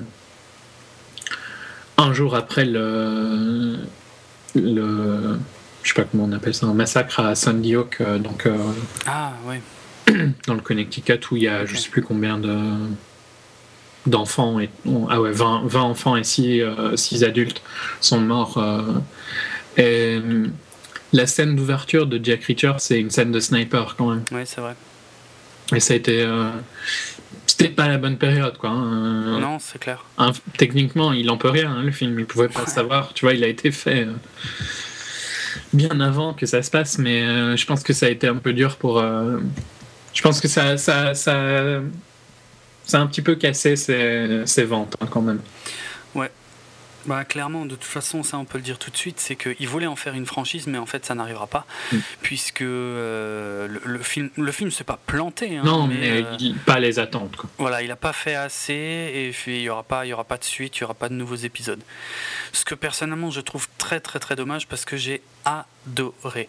Moi, honnêtement, je m'attendais à aller voir un film. euh, d'action lambda, ouais, et puis avec Tom Cruise qui est, qui est rarement mauvais, enfin ça peut lui arriver aussi. Et en fait, j'ai vraiment surkiffé. Bon, il y a euh, un ou deux petits bémols, notamment euh, les méchants, où je n'ai pas, pas tout compris à leur motivation. Même, bon, ils étaient assez bien interprétés. euh, je crois que le plus gros problème, en fait, c'est le premier rôle féminin. Euh, Rosamund Pike, qui, qui est, je sais pas, qui, qui est mignonne, comme tout d'ailleurs, mais qui est pas convaincante pour un sou, quoi. Je sais pas. Ouais, non, elle est... ouais, non, bah, ouais, elle est pas intéressante. Quoi. Ouais, ouais. C'est super difficile de, croire à son personnage. Alors pour ceux qui, euh, qui s'en souviendraient, hein, c'était une des James Bond girls de, de Meurt un autre jour, notamment. Puis on a pu la voir dans diverses choses. Euh, moi, je l'avais pas vue dans 36 trucs, mais dans la, dans la colère des titans, qui était aussi une belle merde, euh, elle avait aussi le premier rôle féminin. Mm. Et là, je sais pas, là, on, voit hein, qu'elle essaye à fond, mais euh, elle, est, elle est pas au niveau, quoi. C'est une catastrophe. Surtout face à Tom Cruise, elle est pas du tout convaincante. C'est une jeune avocate, hein, en fait, qui, qui, enquête sur un, ouais, sur un, des meurtres, donc au sniper qu'on voit au début du film. Et mm. puis euh, l'affaire est plus plus étrange qu'il n'y paraît. Ce serait trop, de toute façon, là, ce serait trop compliqué d'essayer de résumer le film. Euh, mais euh, en gros, lui. Et c'est assez. C'est un film d'enquête à l'ancienne, hein, quand même. C'est un thriller, en fait, hein, plus qu'un film d'action. Ouais, c'est vrai, c'est vrai. Où Jack est un enquêteur, en fait. C'est ça, c'est un ex, euh, euh, euh, comment on dit, policier militaire, enfin un ex de la police militaire, qui est, mais là qui n'a plus aucun cadre juridique en fait, hein, qui est juste là pour aider l'avocate et il n'est pas flic et tout machin, mais et, ça le rend intéressant justement parce qu'il il galère pour enquêter, il a, il, a pas droit normalement d'aller interroger les gens, d'aller tout ça, mais bon, il essaye et il fait ce qu'il peut et puis il a, il a sa propre morale en fait, qui n'est pas toujours en accord avec, la loi. Avec la loi, et c'est ça qui le rend super intéressant. En fait, honnêtement, moi j'ai adoré parce que euh, je suis très très fan du personnage de Dirty Harry. Euh, donc popularisé par Clint Eastwood hein, euh, de, en cinq films si je me gourre pas. Et euh, c'est exactement la même approche quoi. Sauf que Dirty Harry était un flic mais il, bah, il respectait pas les trucs des flics. Et Jack Reacher c'est un peu pareil quoi. Mm. et en plus je sais pas, il est, c'est pas le mec qui arrive, qui défonce tout et tout. Bon, il explose à peu près tous les mecs qui croisent. Oui, oui, il est, il est violent, mais il y a un côté assez posé quand même dans son ouais. Ouais, ouais, et un, côté très, très impressionnant, euh, très euh, moralisateur aussi, parce que je sais mm. pas si tu te souviens, quand, il, quand, il, prend le, quand il accepte d'aider l'avocate, il l'oblige, elle, à aller voir la famille des victimes, par exemple. C'est important pour lui, des choses comme ça, quoi. Il a vraiment un sens de la morale qui est beaucoup plus fort que le règlement euh, de la police. Et donc ça le rend euh, légèrement hors la loi hein, dans, certains moments. Et, euh, ouais, il tue quand même pas mal de gens. Hein. c'est clair. et, euh, mais j'aime bien, par exemple, quand il prend les bagnoles des gens, qu'il il leur demande s'il peut prendre la voiture. Comme ça, on peut pas l'accuser de l'avoir volé, des trucs comme ça. Et il y a plein de trucs. Enfin, voilà. juste, juste sur ce point-là, un des points une des scènes que j'ai trouvé vraiment super belle, c'est la course poursuite en voiture. Ouais, génial. génial qui est un long plan séquence. Non, c'est pas un plan séquence, mais. Pas un plan séquence, je crois. Elle est filmée d'une manière vraiment où tu vois déjà que c'est lui qui l'a fait. Ouais, euh, et elle est impressionnante. Hein. Il n'y a pas de musique, il me semble, derrière. Ça fait quand même longtemps que je l'ai vu. Aucune euh, musique et euh, on n'entend que le, le, moteur. À la boulite, quoi, un peu. C'est ça. Ouais. bien la boulite, hein, mais. Ouais, non, mais c'est ça. De toute façon, c'est exactement comme dans Bullet. On, on entend que le, que le moteur qui hurle, quoi. Et en plus, c'est une vieille, euh, c'est une assez vieille bagnole. Ouais, il me semble que c'est une vieille Mustang, mais je suis plus sûr. Non, c'est une Dodge euh, Charger, je crois. Ok. Et, euh, mais donc c'est un bon vieux moteur qui gueule euh, plein pot et il n'y a aucune musique, on n'entend que ça, comme, comme dans Bullet. Et c'est euh, génial, quoi. J'ai adoré pour ça, quoi. Hmm. Et j'ai adoré le personnage et, l'histoire était bien. Et ouais, les, personnages secondaires sont corrects. Il y a le méchant de, qui joue le fils de McLean dans Die Ouais, c'est vrai, c'est vrai. Il y a Jay Courtney qui, qui est un méchant là-dedans, qui est un peu plus convaincant que dans Die Hard 5. Euh, voilà, c'est pas mal quoi. Et tiens, euh, l'analogie avec Dirty Harry, il y a un truc qui me revient, c'est que le, tout premier film, euh, l'inspecteur Harry, c'est une cheval. 71. C'est une cheval Ouais, une cheval SS. J'étais persuadé que c'était une, une, Charger. Ok. le, le, premier, l'inspecteur Harry de 71, commence par une scène de snipe vue par le viseur. Hmm. Et à mon avis, c'est pas un hasard que Jack Reacher commence pareil, parce que c'est vraiment le même type de personnage, le même ton. Euh, Et ouais, et, j'aurais vraiment, vraiment adoré que ça devienne une franchise. Malheureusement, ça sera pas le cas, mais en tout cas, je le remettrai avec grand plaisir. Parce ouais, non, bien meilleur que ce que je m'attendais. Je m'attendais à beaucoup plus basique que ça. Ouais, pareil. pareil. Il y a des trucs un peu tirés par les cheveux. Hein. Je sais pas si tu te souviens, au tout début du film, euh, quand ils se rendent compte que, euh, en fait, ils le recherchent. Ils savent pas pourquoi, ils savent pas très bien euh, pourquoi il a un lien avec cette affaire, mais ils le cherchent. Et en fait, tout le monde le cherche et ils se rendent compte qu'il est introuvable, le mec. Je crois que c'est dans les trailers. Hein. Il, est totalement introuvable et parce qu'il met un grand soin à effacer toutes ses traces de partout où il est. Et en fait, il arrive, il se pointe là où justement, euh, il se pointe pile dans le bureau du gens qui, des gens qui le cherchent en fait, mm. au moment où on l'attend. C'est un peu gros, mais, mais la scène est, est pas mal. Ouais. Et Par contre, il, le cherche parce que le le sniper, enfin celui qui, qui, qui, euh, qui, pense qu'il a tué, euh, a dit son nom. Hein. A dit son nom, mais on ne sait pas pourquoi. Ouais, non, bah, il le connaissait. Je crois que oui, oui, ils se euh. connaissaient, mais on à ce moment-là du film, je veux dire, on ne sait pas pourquoi. Ok. Oui, après, on le sait, bien sûr, mais je, je prends le parti mm. des gens qui l'auraient. oui, c'est vrai qu'il arrive, mais je. Il apprend pas par la TV que. Si, si, je crois que lui, lui il apprend par la télé que justement qu'il y a un ex-militaire euh, qui a été arrêté et qui va être jugé pour un, un massacre qui a été commis. Et, euh, et il se dit, oh, je vais aller voir, tiens. Ouais, non, mais il y a une raison, il l'explique dans le film, de toute façon. Mais ça, fait euh, un petit temps, hein, quand même. Mais c'était un, un, bon film. Ouais, vraiment un bon film, moi j'ai adoré. C'est, je pense qu'il est passé à la trappe d'un épisode euh, normal juste euh, par mauvais timing. C'est clair, ouais, il aurait mérité un épisode de 24 FPS, mais bon, on était un peu occupé et puis ouais, ouais, c'est pas tombé au bon moment malheureusement. Hmm. Dommage. Tu on enchaîne, ouais, avec le dernier rempart. Ah oui, c'est vrai, le dernier rempart. The Last Stand. Ouais, bah, ça va être rapide, je pense. Hein. Donc, The Last Stand. Tu l'as pas vu? Non. Ah d'accord, bah, ça va être encore plus rapide. Alors, euh, le dernier rempart, donc pas le... dans la liste. Hein. Mais si, il y est. Pas dans la mienne. Ah, pas dans la tienne, oui, pardon, oui, je suis con. Euh, donc le dernier rempart, le grand retour d'Arnold Schwarzenegger au cinéma d'action depuis son, bah, son mandat de, gouverneur. Euh, il avait fait quelques apparitions à droite à gauche, hein, notamment, je crois que l'un des derniers trucs qu'il avait fait avant d'être gouverneur, c'était une apparition dans le Tour du Monde en 80 jours avec euh, Jackie Chan. Et puis il avait fait aussi un petit caméo dans, très remarqué quand même hein, dans, dans Expendables. Voilà. Et euh, Expendables 2, là, il l'avait tourné, il était déjà plus gouverneur, mais le dernier rempart, c'est son premier film en tant qu'acteur principal. Alors le film était donc attendu évidemment pour ça, mais aussi euh, pour son réalisateur, qui est euh, Kim Ji-woon, donc réalisateur euh, sud-coréen, qui s'est fait beaucoup remarquer euh, grâce à des films ben, qui, sont très appréciés, notamment Deux Sœurs, Bittersweet Life, Le Bon, la Brute et le Cinglé, et J'ai rencontré le Diable. Alors je ne les ai pas tous vus, mais Le Bon, la Brute et le Cinglé... Ouais, c'est mignon, on va dire. J'essaie de pas trop en dire du mal. Et puis j'ai rencontré le diable, j'avais déjà eu l'occasion de, l'aborder euh, dans l'épisode Gérardmer, mais euh, ok, c'est l'un des films les plus violents que j'ai vu, mais le problème c'est que j'ai pas cru au concept, donc euh, voilà, je suis assez vite sorti du film, et puis surtout je me suis emmerdé à mourir entre les scènes violentes, ce qui est assez mm. gênant. Mais bref, bref, il était quand même super attendu, et puis son premier film donc à Hollywood, euh, donc voilà, double raison d'attendre euh, le dernier rempart et donc double raison d'être déçu, hein, puisque à la fin euh, c'est naze. C'est complètement naze.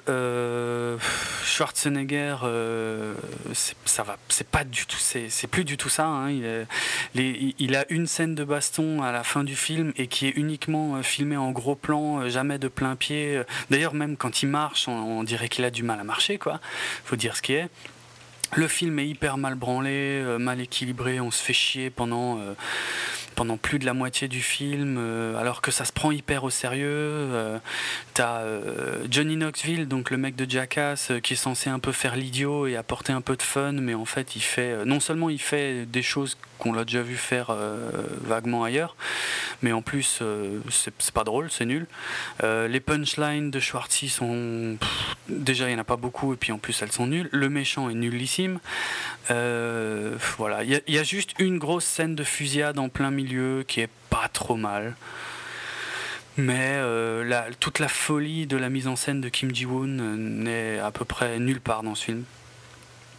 Et euh, pff, voilà, je, je, je regrette de l'avoir vu même au ciné, donc à voir en DVD, loué, mais pas plus quoi.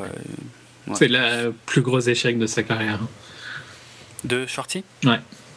Ouais, ouais, ça m'étonne pas. Mais c'est ouais, c'est pas bon hein, de toute façon. Non, mais enfin, hein. c'est euh, c'est pas c'est pas le sujet du film, mais c'est c'était le retour de trois euh, trois grandes stars euh, là maintenant, tu vois, Oui. Schwarzy, Bruce Willis et Stallone, et tous les trois font des gros échecs quand même. Apparemment. Ouais, bon, moins Hard hein, quand même, qui rentrera largement dans ses frais dans tous les cas. Malheureusement. Mais ça montre bien que les gens ont plus spécialement envie, quoi. Ouais, c'est clair. Et, et je trouve que on les met les trois ensemble, mais je trouve que Willy c'est quand même un, un peu moins de cette génération-là. Enfin, moi j'ai l'impression qu'ils sont plus vieux, hein, Stallone et Schwarzy. Je sais pas Ouais, leur âge réel, Je mais euh, crois, mais ouais. ils font vraiment vieux, quoi. Je crois que le plus vieux, c'est chez Schwartzy. hein, il a euh, tout, tout, tout, tout, tout, 65 ans. Euh, Oui, alors- il a 54, je crois. Ah ouais, il y a quand même une bonne décennie de différence entre les deux. hein. Mais euh, ça se voit à fond. 57, franchement. pardon. Ouais, ouais, mais bon, ça, ça reste une, pr- une- presque une décennie de, de différence entre les deux, quoi. Et Stallone 66, mais je sais pas du fait. Ah, c'est le plus vieux alors. Ouais. C'est le plus vieux. Euh, je sais pas, je sais pas, ouais, ça se voit moins. Et, et Stallone avait fait quelques bons films là dernièrement, notamment Bah ouais. euh, Rambo. était très sympa, hein, le Rambo. Ouais, à fond. à fond. Euh, Et même Rocky. Rocky était excellent. Génial, magnifique. Et puis de base, j'ai toujours, enfin, j'ai toujours trouvé que Stallone était un meilleur acteur quand il trouvait des bons films. Il a, il a fait des films excellents. hein. Le premier, les, les premiers Rocky, le premier Rambo. Ça, c'est des, c'est des, des films qui sont largement sous-estimés, euh, en particulier ici, quoi. Ils sont pris comme des films débiles alors que c'est des, Ouais, non. des scénarios excellents, quoi. Mm, mm. Il a fait des conneries aussi, hein, je dis pas le contraire, mais mais euh, quand il, ouais, j'ai j'ai toujours trouvé que euh, Stallone, quand il joue un bon film, il est très bon, quoi. Ouais, c'est clair. Alors que, on va être franc, hein, Schwartzy, parce que c'est vrai que depuis qu'on fait 24 FPS, j'ai pas trop eu l'occasion de parler de j'- J'adore cet acteur, mais j'ai conscience que c'est l'un des plus mauvais acteurs qui, qui ait jamais eu à Hollywood. hein. Et euh, mais bon, moi, je, je kiffe euh, Bah, Schwartzy. on a grandi avec lui quand même. hein. On a grandi avec, et puis euh, son jeu, euh, qu- quand je le regarde maintenant avec mes yeux d'aujourd'hui, je me rends compte à quel point il est. Il En fait, mort. Il surjoue à fond, c'est toujours le même personnage. Euh, et puis, euh, j'ai totalement redécouvert Schwartzy quand j'ai commencé à mater ses films en VO, parce que son accent autrichien est incroyable en fait. J'ai encore, même encore aujourd'hui, j'ai du mal à croire qu'il ait pu faire une carrière avec cet accent aussi imbitable. quoi. C'est euh, c'est juste très impressionnant. Mais du coup, ça m'éclate. Ça m'éclate à 200% de l'écouter parler. Et, euh, et voilà. Et bon, et bref, et je, suis, je suis hyper fan de Schwartzy. Quoi. Mais, et j'ai conscience de sa vraie place dans le cinéma. Mais là, honnêtement, le dernier rempart, c'était, c'est en dessous de tout. Quoi. Il, est, il est pas impressionnant, il est pas drôle. Tu te rends compte que physiquement. euh, ouf, Ouais, il en a pris, quoi. ah ouais, ouais, ouais. euh, Voilà, quand il était gouverneur, je veux bien croire qu'il avait plus trop le temps de s'entretenir, mais, euh, mais ça se voit, hein, franchement, ça se voit trop. hein. Ouais. Alors que Stallone a réussi à garder quand même une espèce de. Ah ouais, ouais, il reste impressionnant. Puis après, en jouant sur la mise en scène, tu peux aussi euh, faire en sorte que d'exagérer un peu ça, quoi. Ouais. Et euh, voilà, mais ouais, Stallone s'en est mieux sorti. Schwartzy euh, au secours. Donc euh, voilà, bon, Schwartzy qui ne sait plus à quoi se raccrocher. Ouais, parce qu'il a quand même, a quand même encore deux films en post-prod. hein. Ouais. Dont un film avec Stallone d'ailleurs, hein, qui arrive, je sais plus le titre, mais C'est euh, c'est The Tomb, il me semble. c'est The Tomb, ouais, c'est celui-là, ouais, ouais. Mais il n'a pas non plus des tonnes de projets en cours, hein, Schwartzy, si tu regardes bien. hein. Bah, il a celui-là, euh. Ouais. Et bon, il, il veut absolument, et ça paraît logique d'ailleurs, hein, il veut absolument refaire un Conan et refaire un Terminator. Et évidemment, incarner Conan et le Terminator, mais. euh, pff, pour Conan, ça peut être sympa si c'est bien géré, tu vois, si ça le montre vraiment qu'il est vieux et tout, et qu'il y a quelqu'un qui prend la relève, mais. euh, Ouais, genre un, un- genre Dark Knight, quoi. Ouais, ouais, voilà. Ça peut peut-être le faire. Par contre, pour le Terminator, euh, je crains le pire. Mais bon, ça, c'est après, c'est personnel parce que Terminator, c'est l'une de mes sagas préférées de tous les temps, peut-être même ma saga préférée de tous les temps, sachant qu'elle ne compte que deux films, bien évidemment. Hein, le premier et le deuxième, bien sûr. Il n'y en a eu aucun autre. Voilà. euh, là là. on a été beaucoup trop long, je crois, euh, Sur façon, la scène. sur, euh, ouais, ouais, sur le dernier rempart qui était vraiment très mauvais. Allez, beaucoup plus intéressant et riche et sujet à, à débat. Mm. Euh, The Master de Un Paul film Thomas qui, Anderson. là par contre, si vous nous écoutez depuis longtemps, aurait dû avoir son épisode vu ma passion pour euh, Paul Ouais, Thomas. c'est vrai. c'est vrai. Euh, Alors, tu peux peut-être rappeler les grands films de Paul Thomas Anderson donc, euh, ou les films parce qu'il en a ouais, pas bah, fait il n'en a 36. pas fait tant que ça. Son premier, c'est Hard Eight, qui est le moins connu. hein. Après, il a fait Boogie Nights avec euh, Mark Wahlberg notamment, Ouais, qui est sur. euh, c'est. euh, C'est l'industrie du porno Ouais, ouais, mais 70. c'est ça. ce- Je ne sais plus son nom maintenant. John Holmes. Ouais, voilà. ça, non John- ouais, c'est Mm. John Holmes. Euh, Ouais, donc c'est un, un film très sympa avec, avec pas mal d'acteurs sympas. Le film suivant, c'est Magnolia, avec euh, entre autres euh, Tom Cruise, hein, il me semble. Ouais. Qui est un, qui est un film très, très, très spécial, hein, mais euh, Ouais, un film choral de Ouais. destin croisé avec un, un casting énorme. et- mais vraiment un destin croisé, mais qui est très, très bien géré. hein. C'est rarement Ouais. bien géré. Là, il est vraiment très bien géré. Ouais, je l'ai vu il y a très longtemps et je me souviens que j'avais beaucoup aimé alors que c'est un style qui me plaît pas du Mm. tout à la base. Punch Drunk Love qui est euh, bah, une, une rom-com, hein, mais euh, pareil, pas une rom-com basique, quoi, avec Ouais. Adam Sandler, Ok.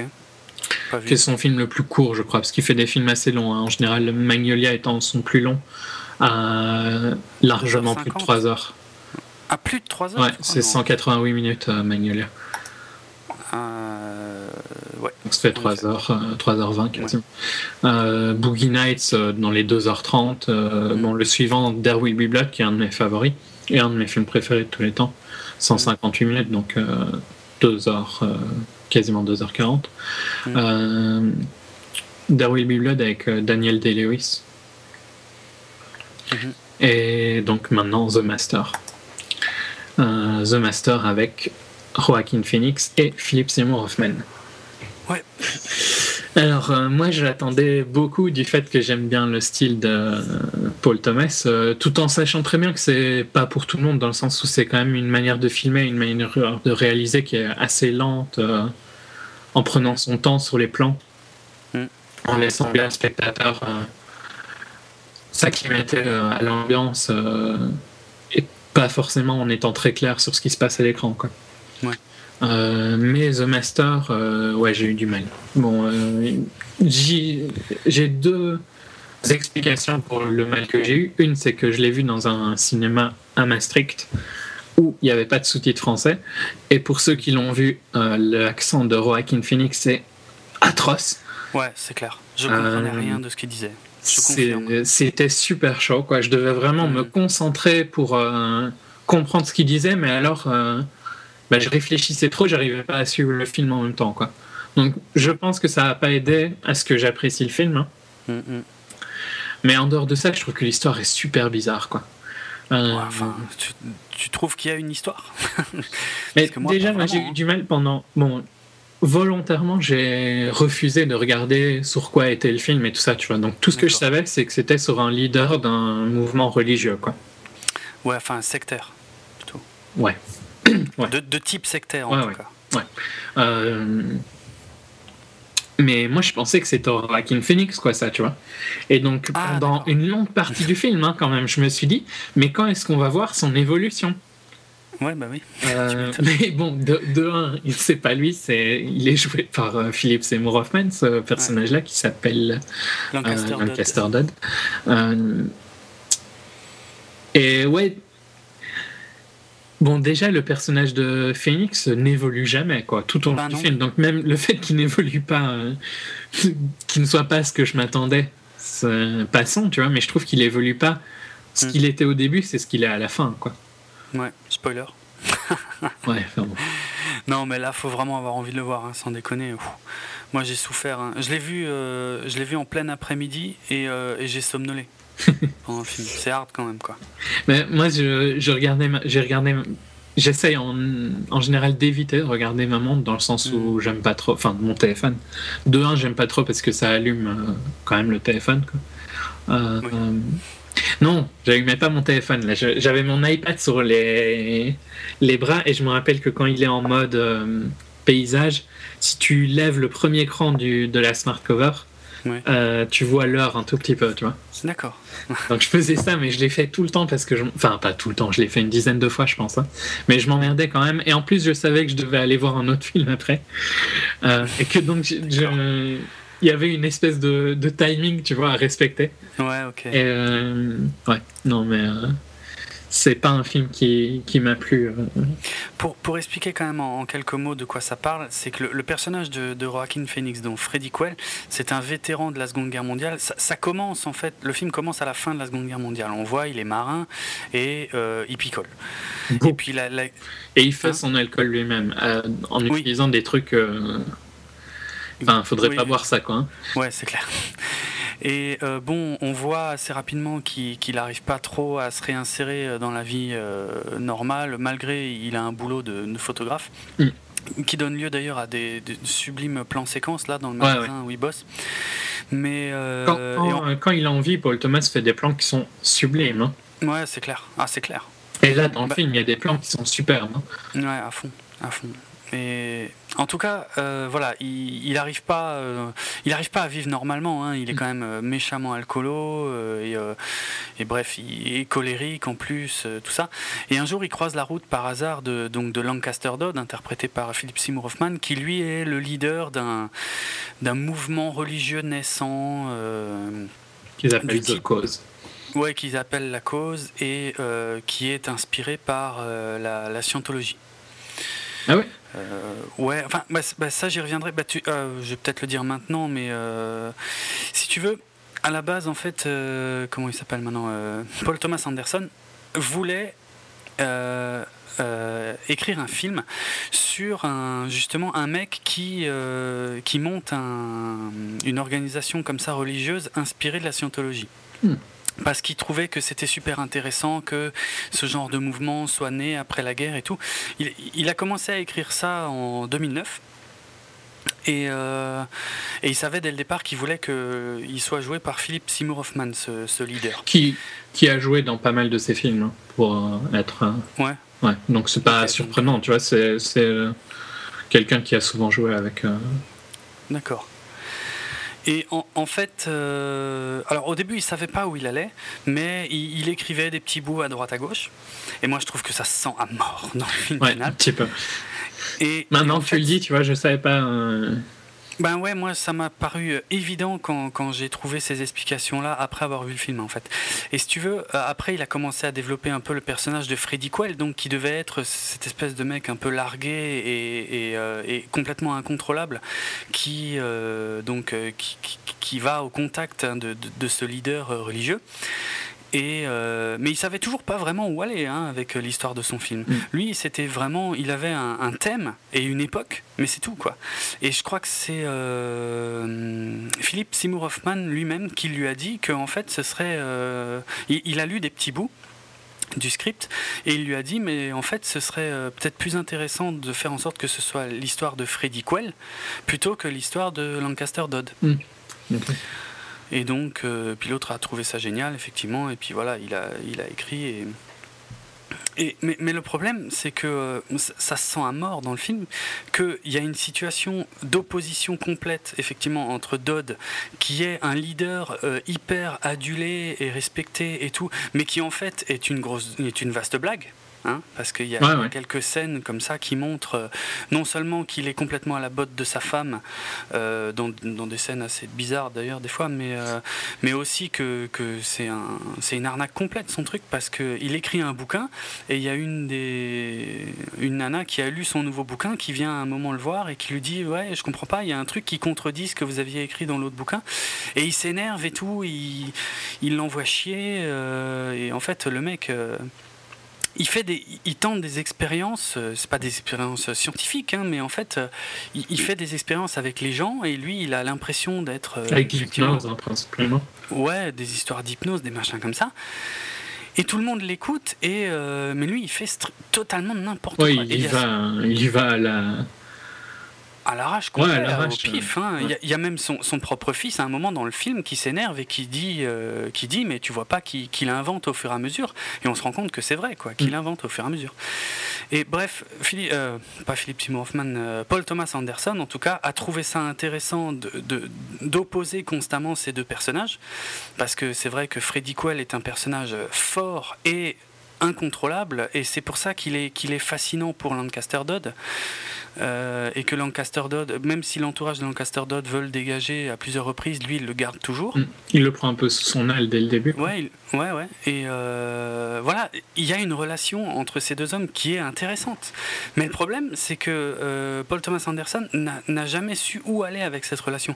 Donc en fait, on se retrouve avec un film avec différentes séquences qui, qui sont toutes assez différentes les unes des autres, mais, mais où il n'y a aucune progression. C'est-à-dire que toutes les séquences, euh, finalement, montrent à quel point, oui, Freddy Quell est incontrôlable, et oui, Lancaster Dodd euh, n'est qu'une n'est qu'une fraude. Oui, et encore, il y a un petit peu d'évolution sur le personnage de Lancaster Dodd, dans le Ouais, sens où on ouais. le voit évoluer. Oui, euh, qui est opposé au fait justement de de Freddy Quell qui reste toujours le même quoi. Ouais, ouais. Mais c'est clair qu'il y, y a un feeling de tu passes de scène par scène sans qu'il y ait une logique sur les scènes. Non. Et c'est c'est Il y a une temporalité qui est incompréhensible. hein. Des fois, il se passe quelques jours, des fois des mois, ouais. mais on nous l'explique pas vraiment. Et puis, Et- ouais, et ça je trouve- tourne en rond, ça va nulle part. Et globalement, c'est assez triste parce que quand les scènes, les scènes sont en général assez bien, hein, il y a des scènes qui sont très très bien. Ouais. Mais le film, dans sa globalité, n'arrive pas à, à être bon, quoi. Ouais, c'est ça. Parce que euh, honnêtement, tous les acteurs sont excellents, surtout les deux principaux. Euh, la, photo du film est, magnifique. Il y a des images qui sont sublimes, notamment, euh, je sais pas, il y a des plans, euh, genre on voit Joaquin Phoenix qui, dort à un moment sur une partie d'un bateau de guerre américain au tout début du film, ou je sais pas, des fois il y a des plans d'ailleurs qui sont insérés, qui sont, qui sont beaux, mais qui n'ont aucun rapport avec ce qui nous est raconté.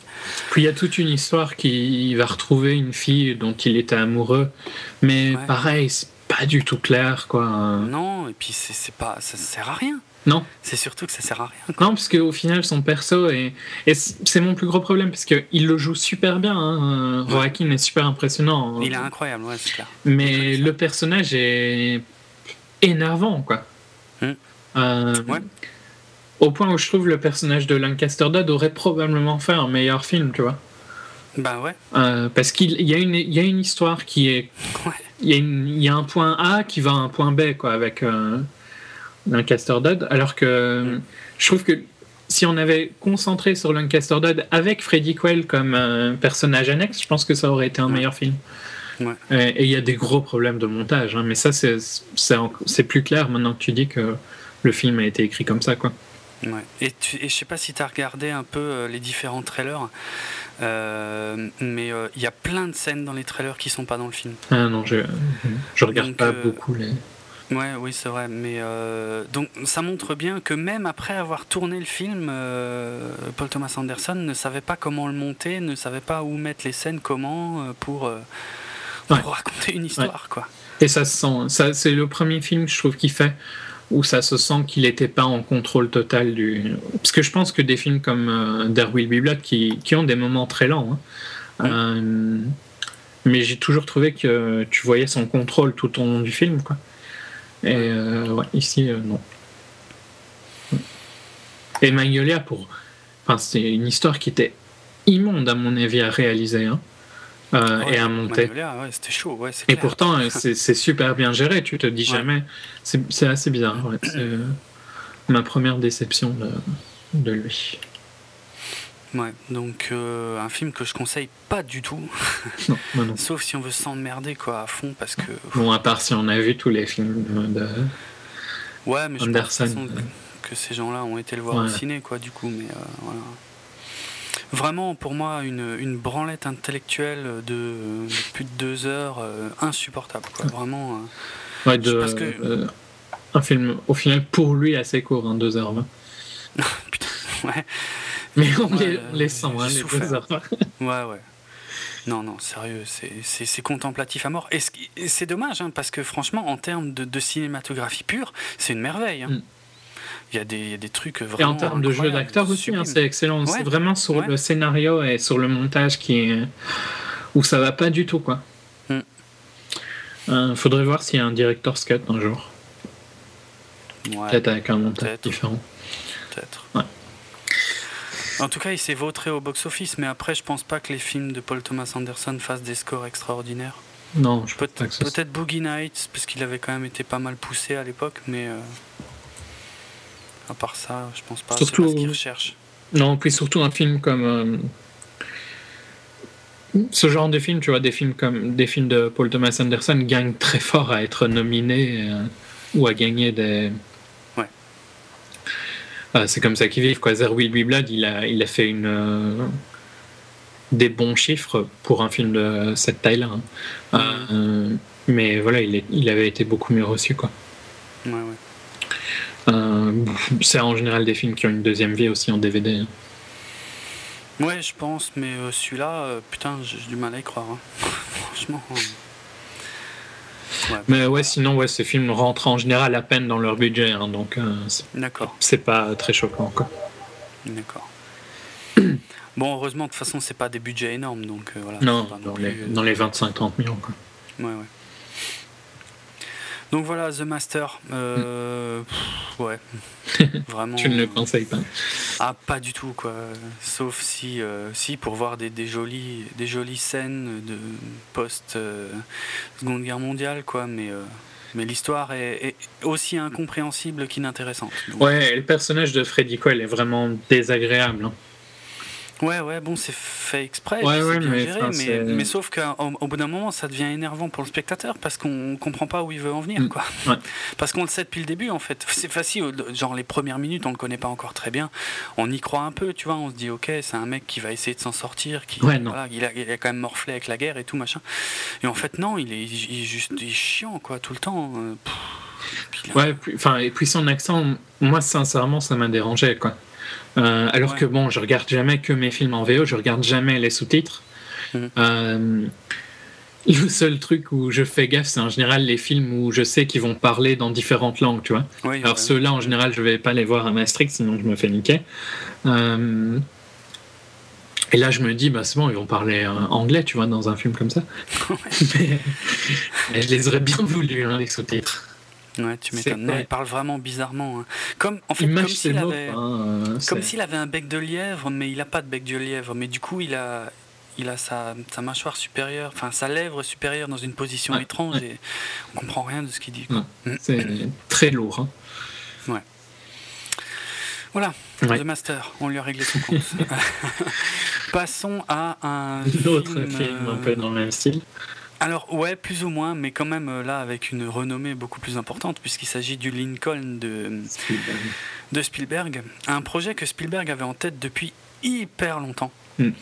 Et euh, à tel point que maintenant je me souviens plus les dates, hein, mais euh, 99. c'est- ah ouais, d'accord. Et, et c'était euh, ah maintenant comment il s'appelle? Ça y est, j'ai plus son nom. Tu sais l'acteur irlandais euh, de Taken et tout. euh, Ah, Liam Neeson Ouais, c'était Liam Neeson qui devait inter- euh, interpréter euh, Lincoln à la base. Mais dans les premiers, euh, dans les premiers projets, hein, parce que ça a été retardé à maintes reprises. et bah, pareil d'ailleurs, parce qu'ils ne savaient pas exactement de quoi ils allaient parler, parce que je crois au tout début, ils voulaient faire un film sur toute la vie de Lincoln. Mm. Et finalement. Oui, là, on est sur une partie très spécifique de la fin de la guerre. ouais, et de la fin de la vie aussi de Lincoln. Ouais, ouais, bah oui. C'est- C'est-à-dire uniquement la partie qui concerne le vote de l'amendement euh, qui 13e a mis amendement. fin, du 13e amendement, merci, je me souvenais plus, euh, qui a mis fin à l'esclavage aux, aux États-Unis. Donc une période très courte, quelques mois, quoi. Mm, ouais. C'est quatre mois, les quatre derniers mois, voilà, de la vie de Lincoln. Bon, pourquoi pas, hein, parce que c'est c'est pas, c'est Bah, pas c'est inintéressant. son, c'est son, euh, son moment le plus important, de toute façon. hein. Ouais, ça c'est Pour clair. toutes les grandes choses qu'a fait Lincoln, parce que c'était un président euh, super important. hein. Bon, on va pas faire l'histoire des États-Unis, mais. euh, Bah, si vous voulez voir euh, le reste de la vie d'Abraham Lincoln, il faut voir euh, Abraham Lincoln, chasseur de vampires. non, je déconne qu'à moitié parce que ça, ça, résumait quelques moments importants de la vie de Lincoln. Mais le, mais le film était il, à chier. Il ne chassait pas les vampires, hein, par contre. Non, je il vous chassait rassure. pas les vampires, enfin, en, en principe. Non, ouais, voilà, a priori non. Mais, euh, et, et, puis le film était très, très, très, très, très, très mauvais. Mais bon, c'est marrant parce que les deux, les deux films se suivent en fait, euh, en quelque sorte. Un peu de choses près. Parce que ouais. tout, euh, ouais, c'est là, là le, le, le, film de Spielberg, euh, en fait, c'est genre la dernière minute du film Chasseur de vampires. Quoi. Donc voilà, bon, bref, non mais je, je plaisante. Hein. C'est pas du tout le, la même approche. Ça se dit dans le titre, je pense. Euh, ouais. mais enfin, de toute façon, ouais, bon, l'histoire du Lincoln, elle est facile à trouver hein, si, euh, si ça vous intéresse de la connaître. Ouais. Mais bon, un, un, de leurs présidents les plus importants, de toute façon. C'est clair. Ce qui surprendrait peut-être, je trouve, je pense certains, c'est euh, qui connaisseraient pas l'histoire, c'est le fait qu'il était républicain et que bon, ici, je pense qu'on associe les républicains à des débiles, quoi, pour la majorité, et qu'on associe les démocrates à des gens plus ouverts, quoi, Clairement. plus dans notre ah, manière de penser, quoi. Ces dernières décennies, oui. Et là, ben, ouais, c'est l'opposé, quoi. Ouais, c'était le contraire, ouais. Je pense que c'est le seul truc qui pourrait surprendre un peu. Parce que bon, sinon, le, le gros de l'histoire est quand même connu, hein, le fait qu'il soit mort dans un théâtre. Oui. Tout ça. Bon, donc ouais, euh, si on spoil, c'est jamais que l'histoire de Lincoln. Ouais, non, là, ouais. Si vous ne savez pas qu'il est mort assassiné dans un théâtre, ben désolé. c'est clair. Euh, c'est clair. Que j'ai trouvé d'ailleurs une bonne, une bonne idée de le faire off-screen. Hein. Oui, c'était très malin euh, parce que en plus tu crois jusqu'au bout qu'on qu va le voir. Mmh, ouais, parce que tu vas au théâtre avec. Euh, parce que t'es au théâtre, ouais. Mais euh, ouais, non. J'ai trouvé que c'était une très très bonne idée de le faire off-screen. C'était malin, ouais, ouais. Mais bon, là on est déjà à la fin ouais, du film. Ouais. Revenons donc sur cet immense piège à Oscar qui, qui n'a pas si bien fonctionné. Que... Ouais, 12 nominations quand même, mais une seule récompense, non Peut-être deux Je sais plus. deux, il me semble. Peut-être deux en fait, ouais. Enfin, ouais, la récompense bah, principale. Production design et acteur. Ah, production design. Ah oui, c'est vrai, les, les, décors donc. Ouais. Et le meilleur acteur évidemment pour Daniel Day-Lewis, l'homme qui a qui avait abandonné euh, sa carrière d'acteur à une époque pour se reconvertir dans et évidemment le mot m'échappe C'est dans pas la des cordonnerie. chaussures. Ouais, ouais. Oui, c'est ça, pour faire pour devenir cordonnier. Donc un mec, euh, un mec à part, mais un mec euh, de conviction en tout cas. Hein. Il faut, quand il fait un truc, il faut que ça lui plaise. le mec, Euh, il bon, fait des, un, des acteur, films, un acteur qui quand même pour euh, qui ça doit être il doit être unique hein, mais ouais mais c'est Ouais. le premier Euh, trois nominations aux Oscars trois Oscars hein. Ouais, c'est c'est Ouais. pas rien. c'est pas n'importe qui Non, c'est Euh, clair. je, je- il me semble que c'est There Will Be Blood ouais Ouais. Blood Lincoln et euh, le- premier, c'est My Left Foot, et attends, je cherche le titre français. My Left Foot aussi. Donc j'en ai jamais entendu parler, sorti en 89. de Jim Sheridan ok Euh, ouais, c'est un, bon réalisateur Euh, pas, pas super connu à mon avis pour, pour toi Non. Mais euh, ouais, enfin donc euh, quand même un grand, un grand acteur de notre génération. hein. En dehors de, de There Will Be il a aussi fait euh, Gangs of New York, quoi. où il Gangs était of New excellent. York, Et le, et le dernier des Mohicans aussi, qui était un, un grand film quand il est sorti. Ouais. Euh, Donc euh, ouais, un, un ac- je sais pas si on doit le remercier lui ou son agent. Enfin, si lui il doit remercier son agent, tu vois. Mais euh, des choix de, de films assez quand même Ouais. Spécifiques. Et il fait pas de dope, quoi. Très select et euh, bon, ah bah, tant mieux hein, après. Ouais, ouais, bon. Après, lui, hein. moi j'ai une de mes critiques de Lincoln, c'est que c'était de l'Oscar bait euh, tout au long. C'est- C'est le seul truc Ouais. que je sentais. Pas du tout senti ça dans euh, dans There Will Be. Blood par exemple. Ah, Dark, ouais. Euh, là, tu sentais vraiment que c'était de l'Oscar. Ou dans Argo. hein. Ah ouais. Argo n'est pas un Oscar bait, mais là, Ah, le, le changement physique et tout ça. En fait, tu peux sentir ça, mais c'est raté. hein, dans euh, J. Edgar. J. Edgar, ah c'est un. Oscar bait raté. À fond. Lincoln, c'est un Oscar bait réussi, quoi. Réussi dans le sens, euh, moi j'ai pas, moi il m'a fait chier. hein, il est, euh, quand je l'ai décrit à des, des amis, j'ai dit wordy, donc euh, verbo- verbal quoi. Ouais, verbal, bavard. Ouais. euh, ouais, hmm. Il est lent comme pas possible et tout ça, mais il est Ouais. pas raté dans le sens il y a rien de choquant quoi. Euh, Non. Non, mais on s'ennuie un petit peu. Ouais. Parce que euh, c'est quand même. Déjà, il y a beaucoup de. Moi, j'ai trouvé ça surprenant qu'il y ait autant de scènes euh, filmées en intérieur. Il y a très peu de choses en extérieur, finalement, sur l'ensemble du film. Ouais, très, très, très, très, c'est- peu, hein, même. Ouais, Il y en vraiment. beaucoup, 3-4, hein. quoi. Ah ouais, ouais, c'est clair, pas plus. Et, euh, et c'est vrai que voilà, c'est tout des scènes où euh, ils discutent des manipulations politiques, parce qu'il n'y a pas d'autre mot, Ouais. des manipulations politiques qui vont lui permettre de faire passer le 13e amendement. Ouais. Et c'est que ça. Et, et c'est vrai que c'est. Disons que ça peine un peu à être passionnant euh, sur la durée, quoi, parce que c'est euh, deux heures et demie de film. Surtout que tu sais qu'il va y arriver. Oui. Ça aiderait Oui, peut-être, tu vois, si c'était une histoire qu'on connaît pas. Ouais. Mais là, tu sais bien que la guerre civile va finir Ouais. et qu'il va passer son 13e amendement, vu que Ouais, ouais, c'est l'histoire, quoi. Et donc, il n'y a pas de. Ouais, ok, c'est marrant de voir comment ils l'ont fait, si c'est réaliste, si c'est réaliste ou pas, je sais pas. hein. Je, Mm, je suppose qu'il a Bah, quand même y a- fait. y a- y- Il y a des choses qui sont très surprenantes, hein, notamment, euh, finalement, on se rend compte que, que beaucoup de gens qu'il avait convaincus de, de voter pour l'amendement, euh, il les a, il, les- il les a pas convaincus en, euh, comment dire, euh, par leur humanisme, Ouais, hein, on va dire. C'était du, du chantage. euh, Ouais, c'est clair, c'était limite des pots de vin ouais, ou des promesses de vin, quoi. des, des promesses de poste, des machins comme ça. Donc ça, ça, ça fout un coup assez violent à, à l'histoire des États-Unis, moi je trouve. Mais bon, c'était intéressant de l'apprendre en tout cas. Oui, ça fout un coup dans le sens. euh, la manière n'était pas bonne, mais le résultat était suffisamment important pour justifier la manière, tu vois. Ben, c'est un peu, c'est un peu son message dans Ouais. le film, hein, à plusieurs reprises d'ailleurs, euh, parce que ça lui plaît pas particulièrement de faire ça, mais c'est le seul moyen de Ouais. faire voter le truc. Et il juge que c'est euh, le plus important de son mandat, quoi. Ouais, oui. Euh, et il prend des risques, hein, parce que c'est dit à plusieurs fois que c'est s'il acceptait, il était proche de- d'être réélu pour un deuxième mandat, quoi.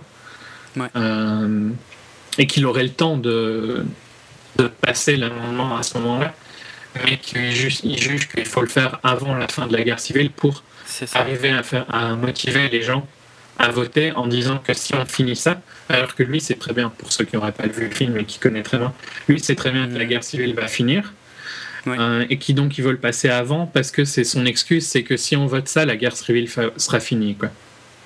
C'est ça. C'est ça. C'est tout le Et film, c'est les manipulations, hein, comme tu l'as dit, euh, donc euh, faut aimer le- le- la politique. hein. À fond, ouais, ouais. Bon, y a, il y a- il y a- heureusement, enfin heureusement, disons pour changer un peu de tous ces bavardages politicards, euh, il y a quelques scènes euh, familiales, on va dire, avec sa femme et puis moi, euh, les qui relations. qui m'ont pas du tout plu. hein. Alors que Ouais. avec sa femme, qui m'a énervé comme pas possible, et ça, je Ouais. pense qu'elle elle tombe. c'est pas de chance, hein. enfin, c'est pas de sa faute, hein. je pense que c'est le personnage qui est décrit comme ça, Oui, qui, était sûrement comme ça. Elle tombe dans le. Le stéréotype de la femme qui fait chier ton lead actor, tu vois, et qui fait chier ton personnage, que- c'est vrai, qui l'empêche de faire ce que tu as envie qu'il fasse. Quoi. c'est vrai. Euh, c'est typique dans les séries, euh, c'est un peu la même chose ici. Et j'ai trouvé que Joseph Gordon-Levitt allait pas du tout dans l'ambiance. Ah ouais, non, lui, il colle pas du tout. Il, hein. il visait vraiment transplanté de, des années 2000, quoi. Ouais. Euh, Ah ouais. C'est l'un des fils de Lincoln qui veut absolument aller faire la guerre et euh, ça désespère son père parce qu'il a peur de le perdre. Mm. Mais d'un autre côté, euh, c'est- ce serait trop difficile de le retenir euh, parce que, ben, comment le dire, pour l'image, sacrifices, quoi. voilà, pour l'image que ça renvoie. Et mais ça fonctionne pas, on s'en fout. Mm. quoi. Et de, de tous les, de tous les dialogues avec sa femme, qui se plaint, bon, qui, qui se plaint de maux de tête chroniques qui la font beaucoup souffrir, et puis de la mort de- d'un de, leurs enfants dont elle s'est jamais remise, il y a, euh, ça ne débouche, je trouve, que sur une seule scène, en fait, vraiment euh, émouvante de la part de Lincoln. La plupart du temps, c'est un peu gonflant Mm. pour Lincoln et pour le spectateur. Et il y a, il y a une seule scène où, où c'est vraiment émouvant, où, où il explique à sa femme que, bah, que lui aussi était dévasté par, euh, par la mort de son fils, mais lui, il peut pas. Il Ouais, peut pas le il montrer. peut pas. Il n'a pas le droit de s'effondrer. Ouais. Et ça, ça c'est un très beau moment, mais le problème, c'est qu'il y a je sais pas combien de scènes entre les deux, et pour une seule qui est vraiment intéressante quoi, et réussie, émotionnellement. Une par contre, une des relations que j'ai trouvé qui marchait bien, c'est entre euh, Lincoln et son plus jeune Son- fils, Tad, Ah ouais, euh, qui est enfant, hein, qui a, je sais pas, 10-12 ans. J'ai énormément Ouais. de mal hein, à dire les âges. Euh, mais qui est jeune, quoi. Mm. J'ai trouvé qu'il apportait un peu de légèreté par moment. C'est. Euh, et un vrai. peu de fun, quoi. Et on le voit, on le voit jouer avec son fils. Donc euh, il y, a- il y a comme ça quelques petits moments où on le voit quand même très humain. Tu vois, c'est quand même une personnalité. euh, Enfin, politiquement, c'est quelqu'un d'énorme. Ouais, quoi. ouais. Et, et- et en fait, il y a des moments où on le voit très humain. On le voit quand même à quatre pattes en train d'allumer un feu à un moment dans une des chambres. Et euh, ça fait bizarre de le voir comme ça, en Mm. fait. Ou, ou- ou effectivement jouer avec son Ouais, petit qui prend son sur un fils sur tapis. son dos et tout ça. Ouais, ouais. Moi j'ai bien aimé ces scènes-là parce qu'elles rendent le film un peu, un peu moins froid. Il est froid en permanence, hein. il te laisse jamais vraiment Ouais, ouais. être proche de du fait d'être aussi euh, bavard et euh, tout le temps politique et assez fermé. Il empêche de la majorité du temps, il t'empêche vraiment de t'intéresser au personnage quoi. Et là, Ouais. quand tu le vois, tu vois son côté humain, ben, ça aide énormément à. C'est plus sympa, ouais, ouais. Il y, a, il y a un autre truc, tu vois, qui est certainement euh, euh, réel euh, dans l'histoire, c'est euh, le fait qu'il aime Lincoln hein, quand il parle. c'est quasiment permanent il- il- qu'il fasse des soit des paraboles c'est-à-dire Ouais. il te raconte il va te raconter une autre histoire en fait pour euh, pour te faire comprendre le son, son point de vue là sur sur ce qu'il essaie de te convaincre. Et puis aussi euh, les toutes les citations euh, littéraires qui, qui, qui place en permanence dans, dans tout ce qu'il dit quoi. Et j'ai trouvé ça marrant que il y a des moments dans le film où ça gonfle les autres en fait. Pour montrer qu'il en il en abusait même peut-être Mm. un peu trop quoi. C'est c'est difficile de critiquer parce que le film n'est pas spécial, il n'est pas mauvais, hein, mais Non, il mais est il juste pas- un peu il est- chiant, quoi. il est pas passionnant, c'est ça qui est dommage parce que le, le- moi je, je trouvais que le personnage de Lincoln en fait est justement un peinait à être passionnant et c'est vraiment euh, tout à la fin du film, euh, enfin vraiment dans les dernières parties du film où il euh, comment dire, ça devient un peu tendu, tu vois, euh, toute la, la situation autour du vote. Oui, c'est proche de foirer, quoi. Voilà. Euh, et, il- euh, Sachant qu'il a, il est en train de garder des représentants du, du sud, quoi, ouais, euh, dans un bateau. donc Ouais, il, il peut pas les garder sache. pendant trop longtemps non plus, quoi. tu Non. vois. Donc. Et euh, voilà, il y, y a des moments où il est un peu poussé dans ses retranchements, où il prend des décisions euh, voilà, qui ne lui plaisent pas, et euh, ça aboutit même à. Sans, sans jamais perdre son calme, par contre. Enfin, il y a des moments où il perd son calme, mais c'est quand il doit convaincre ses, ses plus proches collaborateurs de l'intérêt de voter la loi. Ouais. Mais par contre, dans les manœuvres pour faire voter la loi, là, il reste toujours assez paisible, même, même quand c'est super tendu. Quoi. Il y a cette fameuse scène où il y a un mec. euh, qui vient, euh, comment dire, justement hein, par rapport à ses émissaires du Sud, euh, eh ben, Lincoln doit signer, doit déclarer officiellement qu'il n'est pas au courant euh, qu'il y a des, des négociations en cours avec le Sud. Et c'est plus ou moins un mensonge Ouais, en fait. Ouais. Et, la- et la scène, la scène est géniale, elle est très drôle quoi. Donc la scène, euh, la façon dont il gère ça avec ses, ses collaborateurs, on va dire, Mm. c'est très drôle parce qu'il est obligé de faire des choses que ouais, que personne n'attend de lui, quoi. Mais euh, je en fait, moi vraiment le personnage, je l'ai trouvé de plus en plus sympathique, mais vraiment mais au ça fur et à prend mesure vraiment film. longtemps, quoi. hein. Ouais, c'est très long, Et, et pendant tout ce temps-là, les seuls moments sympas, c'est un peu les moments où tu es dans la. euh, je sais pas comment on traduit, là où il y a Tommy Lee Jones et tout ça, quoi. La. Ouais, à la chambre des, je ne sais pas, les représentants. euh, des représentants, je crois. hein.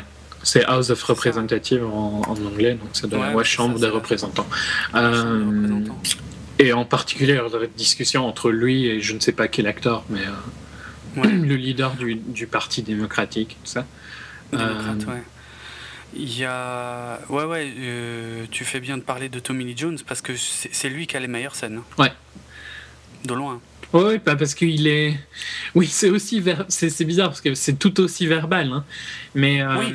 il y a un ton déjà, il y a une énergie dans ces scènes qui est complètement absente de la majorité des scènes de Lincoln, à part quelques-unes. Ouais, ouais. C'est peut-être le plus gros problème des scènes de Lincoln, c'est qu'il a un ton qui est peut-être réaliste. hein. Euh, J'en sais rien. hein. Bon, je sais pas. Un peu lisse, peut-être. Ouais, Un peu trop lisse, non? Ouais. Il quand il, il s'énerve peut-être dans une ou deux scènes, quoi. Oui. Euh, c'est ça où tu t'endors pas un peu, quoi. Ouais, c'est vrai. C'est vrai. Alors que le, le- le personnage de, de Tommy Lee Jones a une position beaucoup plus complexe parce que, pour, pour expliquer ça en deux mots, il est, tout comme Lincoln, il est totalement euh, opposé à l'esclavage et il rêve que d'une chose et depuis très longtemps, c'est d'y mettre fin. Mm. Mais c'est l'un des adversaires politiques les plus farouches de Lincoln tout en étant dans le même camp, par contre, parce que c'est un peu compliqué, parce qu'il y a aussi des adversaires dans l'autre camp, mais lui, c'est son plus gros adversaire dans le même camp. Quand on vous dit que c'est un film euh, politicard. Donc il a une position vraiment, vraiment particulière et, euh, euh, justement une position que vont essayer d'exploiter les, bah, les démocrates pour le coup, hein, donc les, eux, les, les vrais opposants à cette loi. Et voilà, ça donne lieu à des scènes de, de vraies tensions. Hein. Mm. N'empêche. Et bon, la, scène du vote en elle-même est, exceptionnelle. Oui, la scène est très, très, très, très, bien.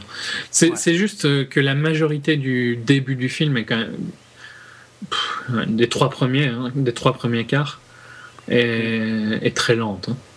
Ouais. Et euh, ouais. Ouais, c'est clair. C'est principalement la raison qui, qui fait que.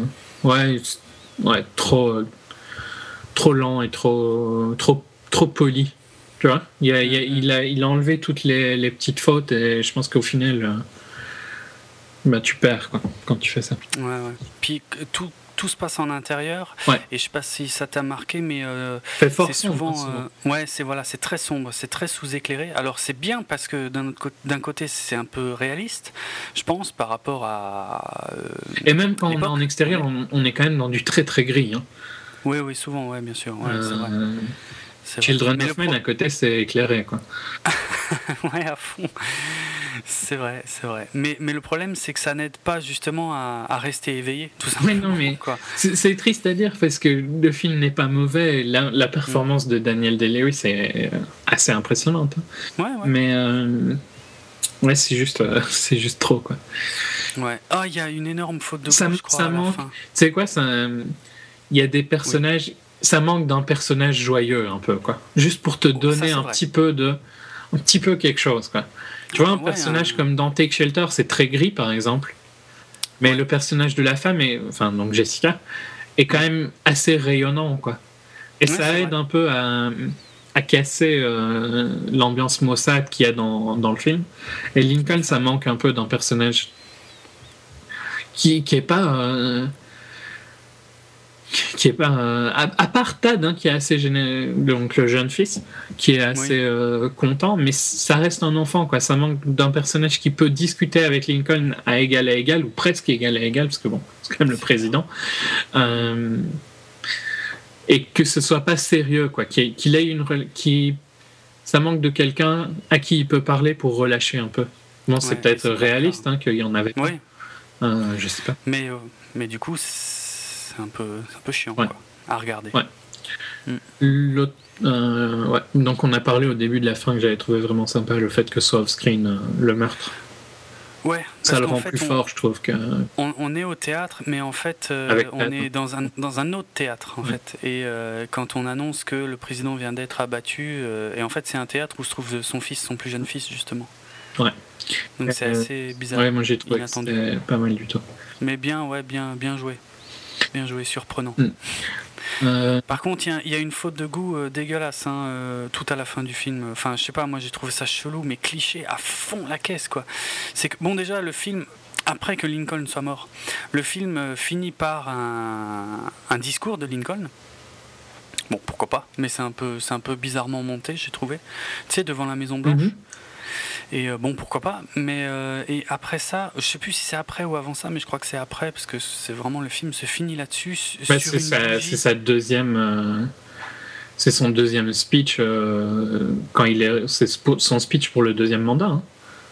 D'accord. D'accord. Mais bon, c'est un peu bizarre de le monter là parce qu'on vient d'expliquer qu'il est mort. Et puis là, sans transition, on le voit faire son speech devant la, Maison Blanche, quoi. Je trouve. Hein. Au niveau montage, c'est un peu chelou. Mais c'est pas ça le pire, c'est que le film finit sur une bougie. Et je sais pas si tu te souviens de ça. Et dans la bougie apparaît euh, la figure de Lincoln, en fait. Et euh, putain, qu'est-ce que c'est cliché, quoi. Qu'est-ce que c'est con. Je me rappelle pas de là. je me rappelle. Ah, c'est. C'est trop, là. Franchement, c'est trop. Ok. Tu vois c'est un peu trop poussé. Je veux dire, tout le film suffisait à comprendre l'importance de Lincoln en tant que. Il n'y avait pas besoin d'en rajouter. Quoi. Pas besoin de mettre cette connerie de bougie là. C'était trop cliché à mort, mm. quoi. Ou c'est peut-être juste avant le discours ou juste après, mais en tout cas, il y a un fondu à un moment euh, sur. Euh, Lincoln qui apparaît dans la flamme d'une bougie et c'est, c'est laid.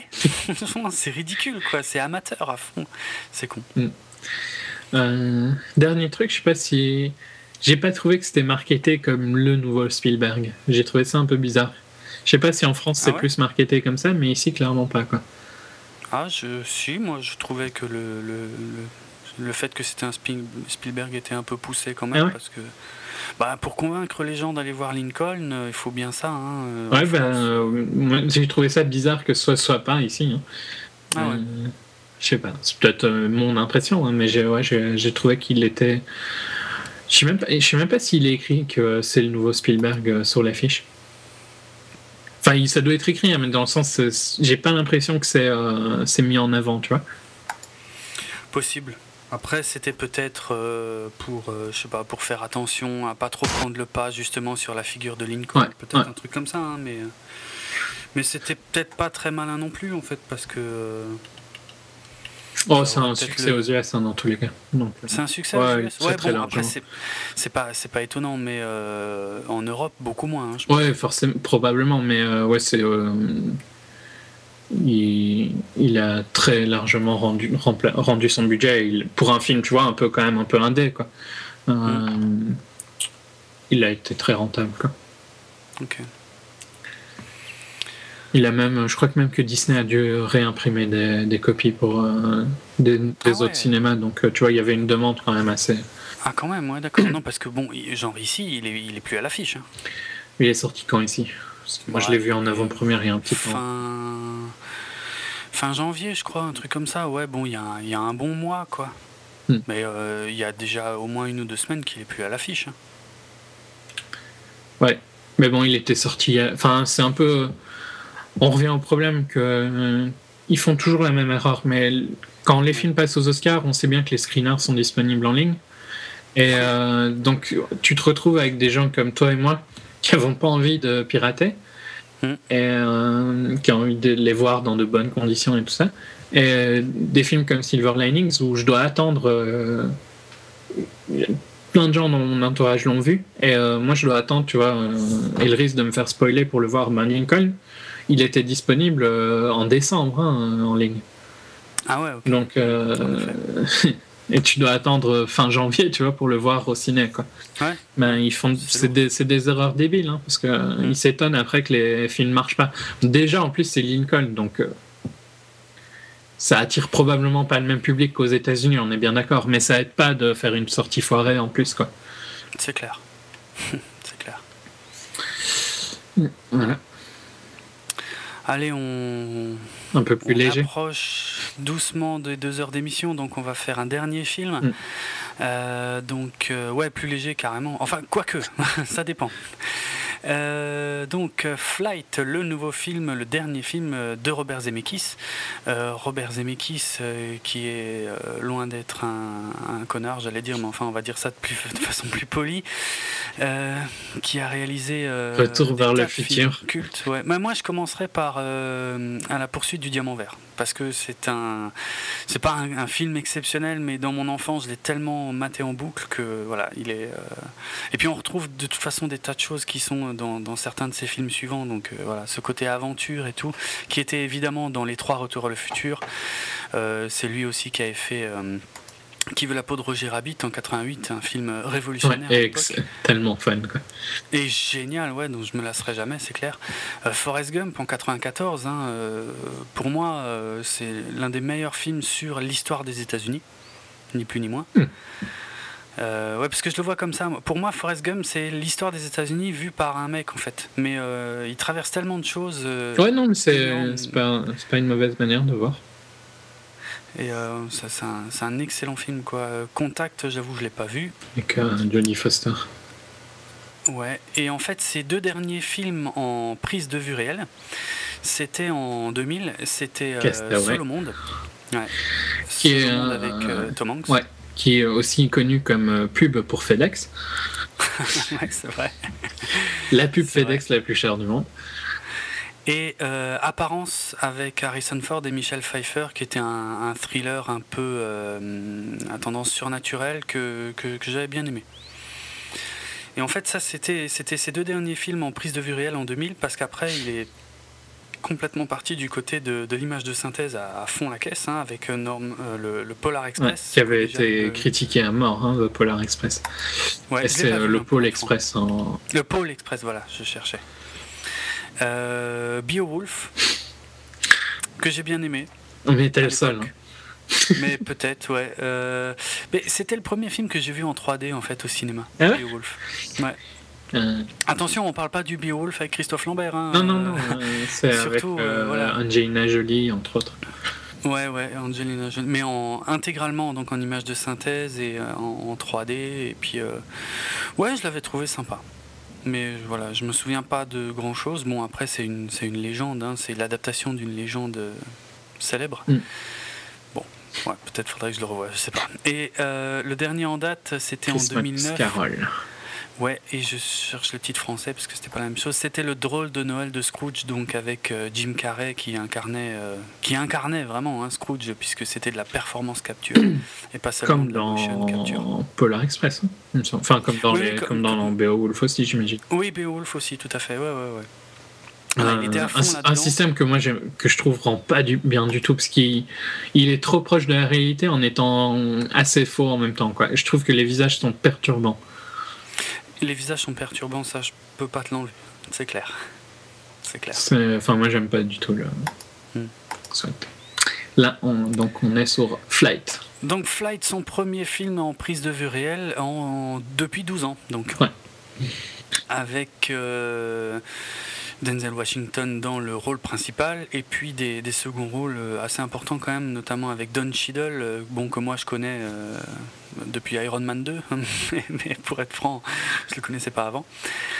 Qui, a- qui Euh. était dans pas mal de très bons films. Il est aussi dans, dans des séries et tout ça. Mais ouais. Je crois que peut-être un de ses plus, plus connus, c'était Hôtel Rwanda, Ah, je connais ce titre. euh, sur, euh, au Congo, tu vois. Oui, oui, oui, le massacre au Congo. Et euh, Crash, qui a été oscarisé. Ah ouais, le crash de Euh, non, de Paul Haggis. Ah, ok. D'accord, Non, tu vois pas? C'était pas le même. Le Crash Non, de Paul celui-là, Haggis? ça me dit Ok. rien. Bon, enfin, c'était, je crois qu'il a eu le meilleur film euh, l'année où il était là. Ah, ok, ah bon. Euh, ouais, bon, enfin, 7. Euh, John Goodman, qu'on ne présente plus. euh, Dude. Non, Non, c'est pas lui, non, Dude. c'est, mais il est dans euh, Les Boss. Oui, oui, il est dans, dans The Big Lebowski, c'est son pote. euh, Ah, Walter Sobchak, Ouais. inoubliable. Ah, Walter Sobchak, totalement bordélique et incontrôlable et génial. Mais bon, et puis des tas de trucs. Il était même dans The Artist, hein, plus, beaucoup plus récemment. Il, fait, il fait des tas de choses très différentes, John Goodman. Et c'est, euh, bah, il était même dans Argo d'ailleurs. hein, C'était un, Ouais, des- c'était l'autre euh, avec Alan Arkin. ouais, un des personnages les plus fun d'Argo aussi. Euh, voilà. Et le premier rôle féminin, c'est Kelly Reilly. Alors que moi, je connaissais uniquement pour l'avoir vu dans les, dans les deux euh, ah, Sherlock Holmes de Guy Ritchie, Mm. puisque c'est avec elle que se marie euh, le docteur Watson. Et, mais bon, alors qu'elle a fait plein d'autres trucs apparemment, hein, mais bon, je la connaissais pas plus que ça. Ouais. Et donc, euh, alors, si tu me permets, je vais, je vais juste expliquer que j'ai été voir ce film en aveugle total, c'est-à-dire je ne savais absolument pas de quoi ça parlait. J'avais lu une phrase de synopsis, et cette phrase de synopsis c'était un truc dans le genre euh, après un crash, le capitaine Whit Whittaker euh, euh, revient sur les circonstances étranges de son vol et, euh, et la lumière qui est mise euh, tout d'un coup sur sa vie, un truc comme Ouais. ça. Et puis moi, Robert Zemeckis, circonstances étranges, c'est con, hein, mais je croyais que c'était un film un peu, euh, Un peu SF. paranormal, quoi, un peu fantastique, ouais, voilà. Trop pas, hein. Ah ouais, Mais- putain, carrément pas, quoi. Euh, Quel con. Alors, euh, je dirais que c'est un des plus gros mensonges récents au niveau marketing. Ah ouais, à fond la caisse. Parce que les trailers se concentraient uniquement sur le crash. Ouais. Montraient ça un peu comme si c'était genre histoire vraie, tu vois. Ouais, ouais. Euh, donc euh, bon, il, il crache son avion et euh, il survit parce qu'il arrive à faire atterrir l'avion euh, d'une manière un Mhm. peu soit des passant. circonstances incroyables. ouais. Euh, mais alors tout le marketing du film était autour de ça, quoi. Le film a rien à voir avec ça. Ça dure littéralement 10 minutes. Hein. Ouais, c'est-à-dire que ça passait aussi un peu pour un film d'enquête, très technique et tout. Et, et ouais, il y a un petit côté enquête dans le film. Ouais, léger, léger, léger. C'est loin d'être le cœur du film, en fait. C'est, c'est, c'est- ce n'est qu'un prétexte pour raconter une autre histoire, finalement. Euh, je voulais juste dire un mot sur le crash. Euh, il est inspiré d'un, d'un, d'un vrai crash. hein Ah, de euh, du le vol 261 d'Alaska Airlines le 31 janvier 2000 où euh, le pilote a essayé de justement de sauver la situation en volant à l'envers et Mais il y a euh, tout le monde est mort. Ouais par contre tout le monde est mort. Ouais. C'est pas Euh, désolé pour rire, mais c'est glauque. Ouais, c'est- clair. Parce que là, là, le film, c'est ça, c'est qu'il y a un gros problème technique. Il vole à l'envers, donc hein, le, le haut en bas, Mm. pour dire les choses clairement. Et, et, euh, il arrive quand même à, à sauver la plupart des, des- des gens qui sont dans l'avion dans une manœuvre qui est juste incroyable. Et donc, ouais, on pensait que le film, ça allait parler d'une d'une enquête, quoi. En tout cas, moi, au début du film, je pensais que ça allait vers ça. Mais déjà, je m'attendais pas à ce que ça passe aussi vite sur le fait du film, du crash, quoi. Parce Ouais, que c'est les 20 premières minutes. Ouais, ouais. Il, il se réveille, on voit que c'est un drogué, hein, pour faire court. C'est de toute façon, c'est dans le trailer et tout ça. Euh, il, il se prend quand même une petite ligne de coke euh, en se réveillant, hein, tranquille, histoire Ouais. d'être bien, quoi.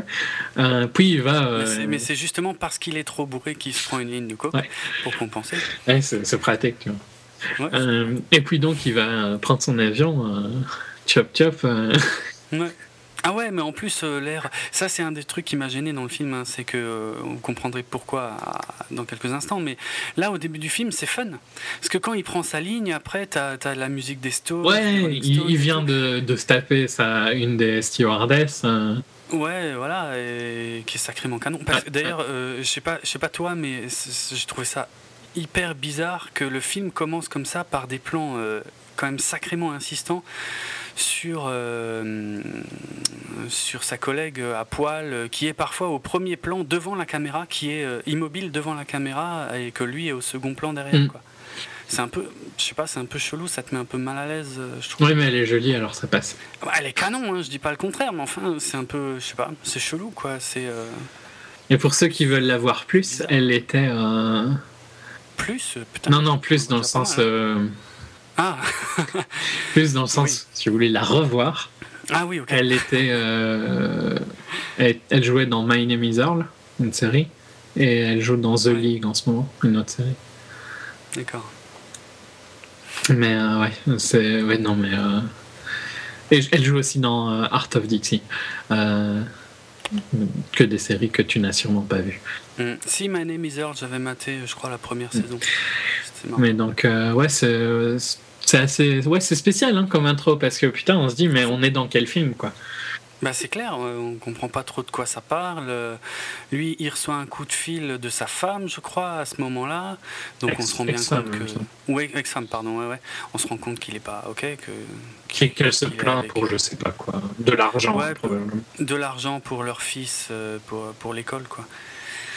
Euh, voilà, euh, je sais pas, c'est un peu, ça paraît un peu dramatique. Et puis il prend sa ligne de coke et là ça devient super coloré, euh, fun, machin. Il y va tranquille dans l'avion. Là, on revoit la meuf qu'on a vue à poil avant, donc on se rend compte que c'était une, de ses collègues et, et pas parce que bon. On pouvait penser que c'était une prostituée. hein. que c'était une pute, ouais, c'est clair. Moi, c'est ce que ce que je pensais. hein. Mm. Et euh, ouais, et puis voilà, il prend son vol pff, complètement par-dessus la jambe. Il y a des moments où il dort. hein. Ouais, il y a des moments aussi où il va prendre un peu de vodka, hein, tant qu'à faire, tu vois. Oui, voilà.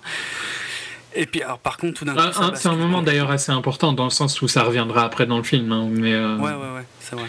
on va pas, on va pas détailler le film de toute façon. Non. Mais Ouais, globalement, enfin, ce qui m'a vraiment dérangé dans le film, c'est il est vendu comme euh, une enquête et tout ça, alors qu'au final, c'est un film qui est, euh, qui est juste sur l'addiction, quoi. C'est ça. Sur l'alcoolisme, j'ai Mm. envie de dire, parce que auquel il y a de la drogue aussi, mais bon, l'essentiel, c'est vraiment l'alcoolisme, en fait. Ouais. C'est une histoire sur l'alcoolisme et euh, peut-être là on va un peu spoiler. Donc euh, voilà c'est le dernier film euh, vous, n'êtes, euh, vous pouvez zapper toute la fin de l'émission si vraiment vous voulez garder la surprise de Flight mais bon voilà à vous de voir. En tout cas on spoil on prévient à partir de maintenant. Donc c'est un film sur l'alcoolisme et sur la rédemption. Mm.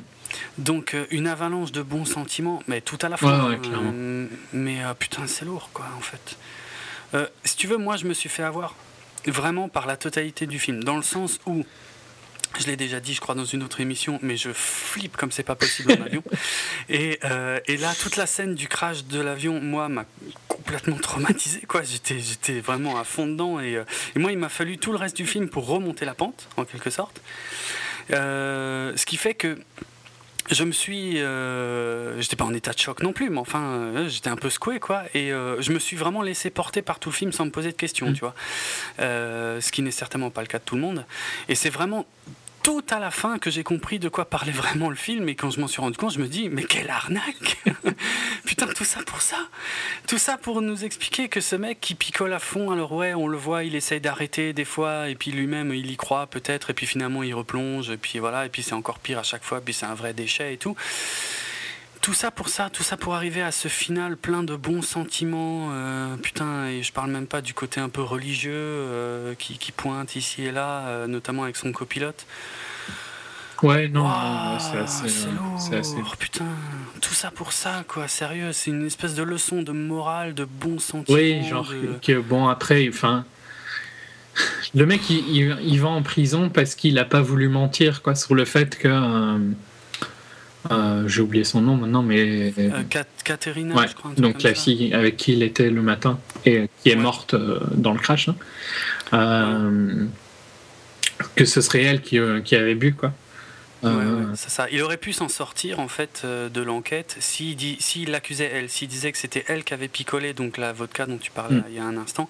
C'est bon, l'enquête était close et il s'en sortait. Et en fait, il a, il est pris d'un cas de conscience et tout machin. Ça le fait chier. Et puis tout d'un coup, il avoue. Et en plus, je trouve que c'est même pas réaliste parce que c'est pas vrai. Enfin, si, c'est vrai qu'il est, il était assez éthique dans son manque. Euh, mais ouais, je sais pas. Je n'y ai pas cru quoi. Tu vois, c'était trop film. Ouais. Ouais, ouais, c'est clair. Moi, je l'ai pas vu venir. Hein. Moi, j'étais persuadé qu'il allait dire, mais oui, c'était elle. Ah ouais. ouais, je bah ouais, parce que insistait trop un peu parce que c'était un connard dans tout le reste du film. Euh, enfin, tu te rends pas compte tout de suite que c'est un connard, mais après, il passe quand même tout le film à, essayer de convaincre les gens qu'il va falloir mentir pour le défendre à fond mm. et tout, et pour, pour tout cacher, quoi.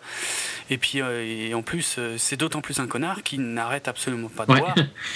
et qu'il est complètement défoncé.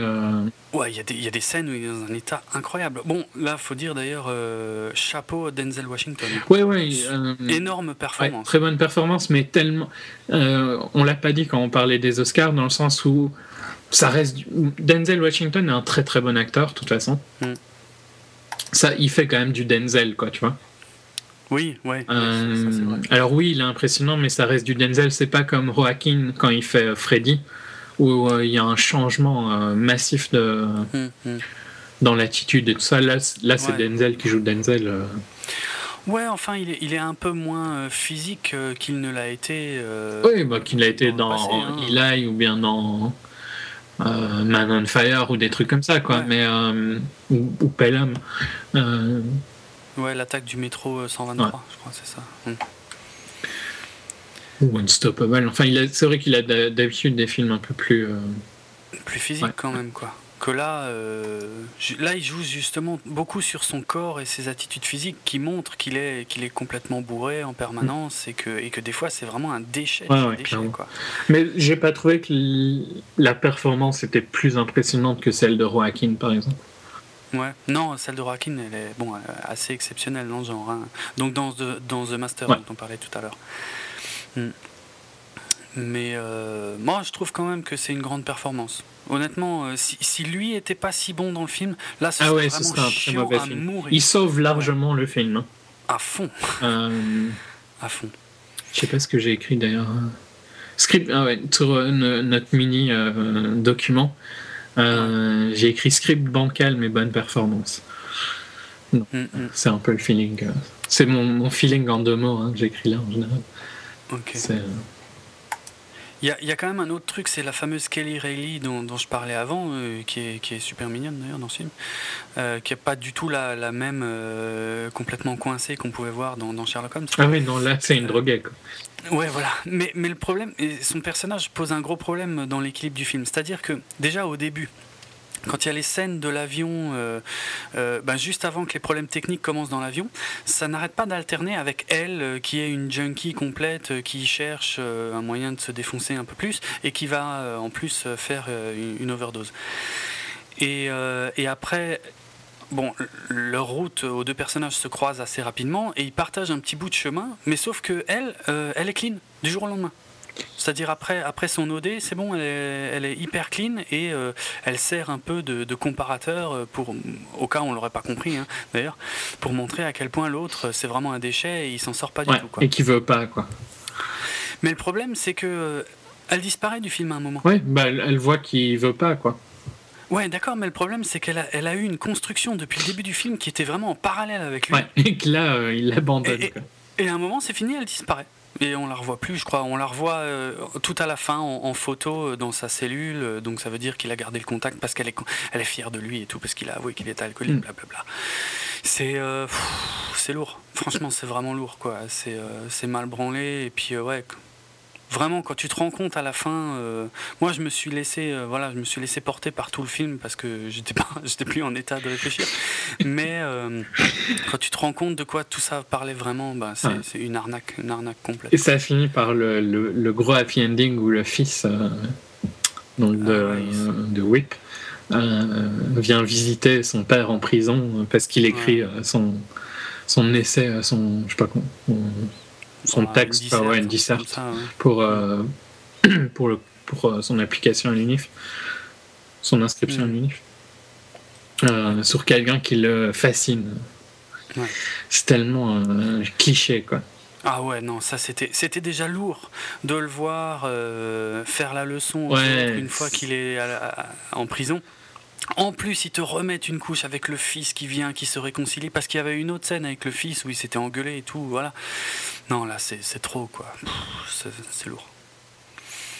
Donc, euh, ouais, arnaque complète. euh, c'est pas un film d'enquête, c'est pas un film sur l'aviation non plus. euh, c'est un film sur l'alcoolisme, Ouais. en fait. C'est une histoire. Et c'est- super bizarre parce que c'est vraiment pas du tout vendu comme ça, quoi. Et je Non, trouve que c'est vraiment de l'arnaque.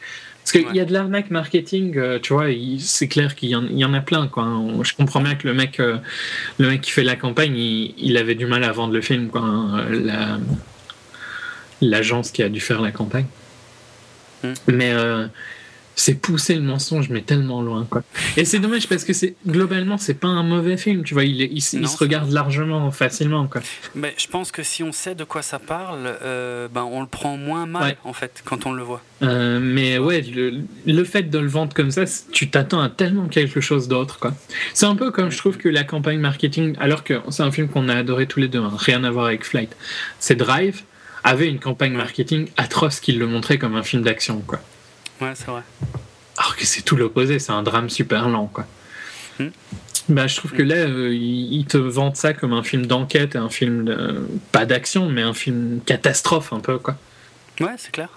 Et pas du tout, quoi. Et, et de toute façon, et puis, et puis en plus, la, la, la scène du crash est vraiment hyper impressionnante. Ouais. Elle est euh, incroyable visuellement, il y a des trucs de fou, Mm. quoi. C'est presque trop réaliste, enfin pour moi, quoi. Mais euh, prendre un avion là demain. Non, c'est clair, non, mais bon. De toute façon, le, putain, le, je, de toute façon, je me dis ça à chaque fois que je vois un film où il y a un problème avec un avion. Il y en a quand même un paquet des films où il y a des problèmes avec les avions, quoi. Et euh, ça m'aide pas, ça m'aide pas à prendre l'avion. Mais bon, si je dois le prendre, je le prendrai, hein, mais euh, vaut mieux pas être avec moi. Euh, Et t'avais vu Castaway? Seul. ouais, ouais, mais il y a longtemps, seul au monde, ouais, ouais, il y a Parce longtemps. qu'il me semble mais que le crash est assez violent quand même. hein. Oui, c'est vrai que le crash était, était bien méchant, mais je l'avais vu sur un petit écran. Je l'avais pas vu au cinéma en tout cas. Donc euh, je m'en souviens moins, beaucoup moins. Et euh, C'est un peu une obsession d'ailleurs hein, chez Zemeckis. Non, j'ai jamais vu Lost. parce que le, le crash est montré plusieurs fois au cours de la série. En plus, putain, super. Ouais, ben, je m'attrape Ouais. peut-être pas tout de suite Lost. Et ouais, non, mais et puis après il y a les films. Je trouve que quand on a grandi, il y avait beaucoup plus de films où euh, ils se crachaient, tu vois, et euh, ils devaient survivre. On voit plus trop, hein, ça maintenant. Ouais. Ça doit te manquer, non? Je pense que. Ouais, vachement. non, je pense que euh, le 11 septembre a un peu sonné le glas euh, des Ouais, conneries qu'on pouvait raconter avec les avions. hein. Ouais, c'est vrai. Tu, Donc, euh, il faudrait que tu regardes le, le semi-documentaire justement sur. je sais plus. Quoi, Vol, Vol 93? ouais. Tu l'as vu peut-être? Non, je l'ai pas vu. Ouais, mais, mais là, je suis curieux de le voir parce que le sujet m'intéresse. Mais après, c'est vrai que Le contexte, lui, ne me plaît pas, forcément. Bon, tu vois, je, je crois pas que tu vois le crash. Tu vois juste l'intérieur de l'avion. Euh, Ouais, ça, ça suffit pour me faire baliser, hein, ça dit en passant. bah, tu sais qu'ils vont se crash hein, parce qu'ils parlent à leur famille. Ouais, tout ça. là, euh, voilà. Bon, puis en plus, tu sais l'histoire, quoi, non. Je connais l'histoire, ouais. Mais euh, tu les vois parler à leur famille et tu les vois prendre contrôle de l'avion, quoi. Hmm, hmm. Par contre, c'est euh, faut aimer le shaky canon. Ah oui, c'est vrai que c'est Paul Greengrass et euh, putain, Mais ça rend mieux dans ce film-là où bon, c'est plus justifié dans le sens, tu vois, c'est. c'est un peu un huis clos. Ouais, donc, ouais. euh, Puis dans, dans un avion, qui quoi, bouge. donc, Ouais, ouais, c'est vrai. Ouais. Ouais. Voilà, en tout cas pour euh, les films qu'on voulait aborder. Je sais pas si tu avais encore quelque chose à dire, mais euh, Non, non, bah, je crois qu'on a je déjà fait assez conclure. Ouais. Ok, bah allez, on va conclure là. On va passer donc à la toute dernière partie de l'émission, la fameuse. Celle que tu préfères. pas trop me planter. Ouais. donc, 24 FPS, euh, que vous pouvez retrouver sur le site bipod.be où vous pouvez nous laisser des commentaires. Et franchement, vos commentaires sont les bienvenus. Je pense par exemple aux commentaires euh, récents de de Steph Core ou euh, de Larnouf euh, voilà, qui, font, qui font super plaisir.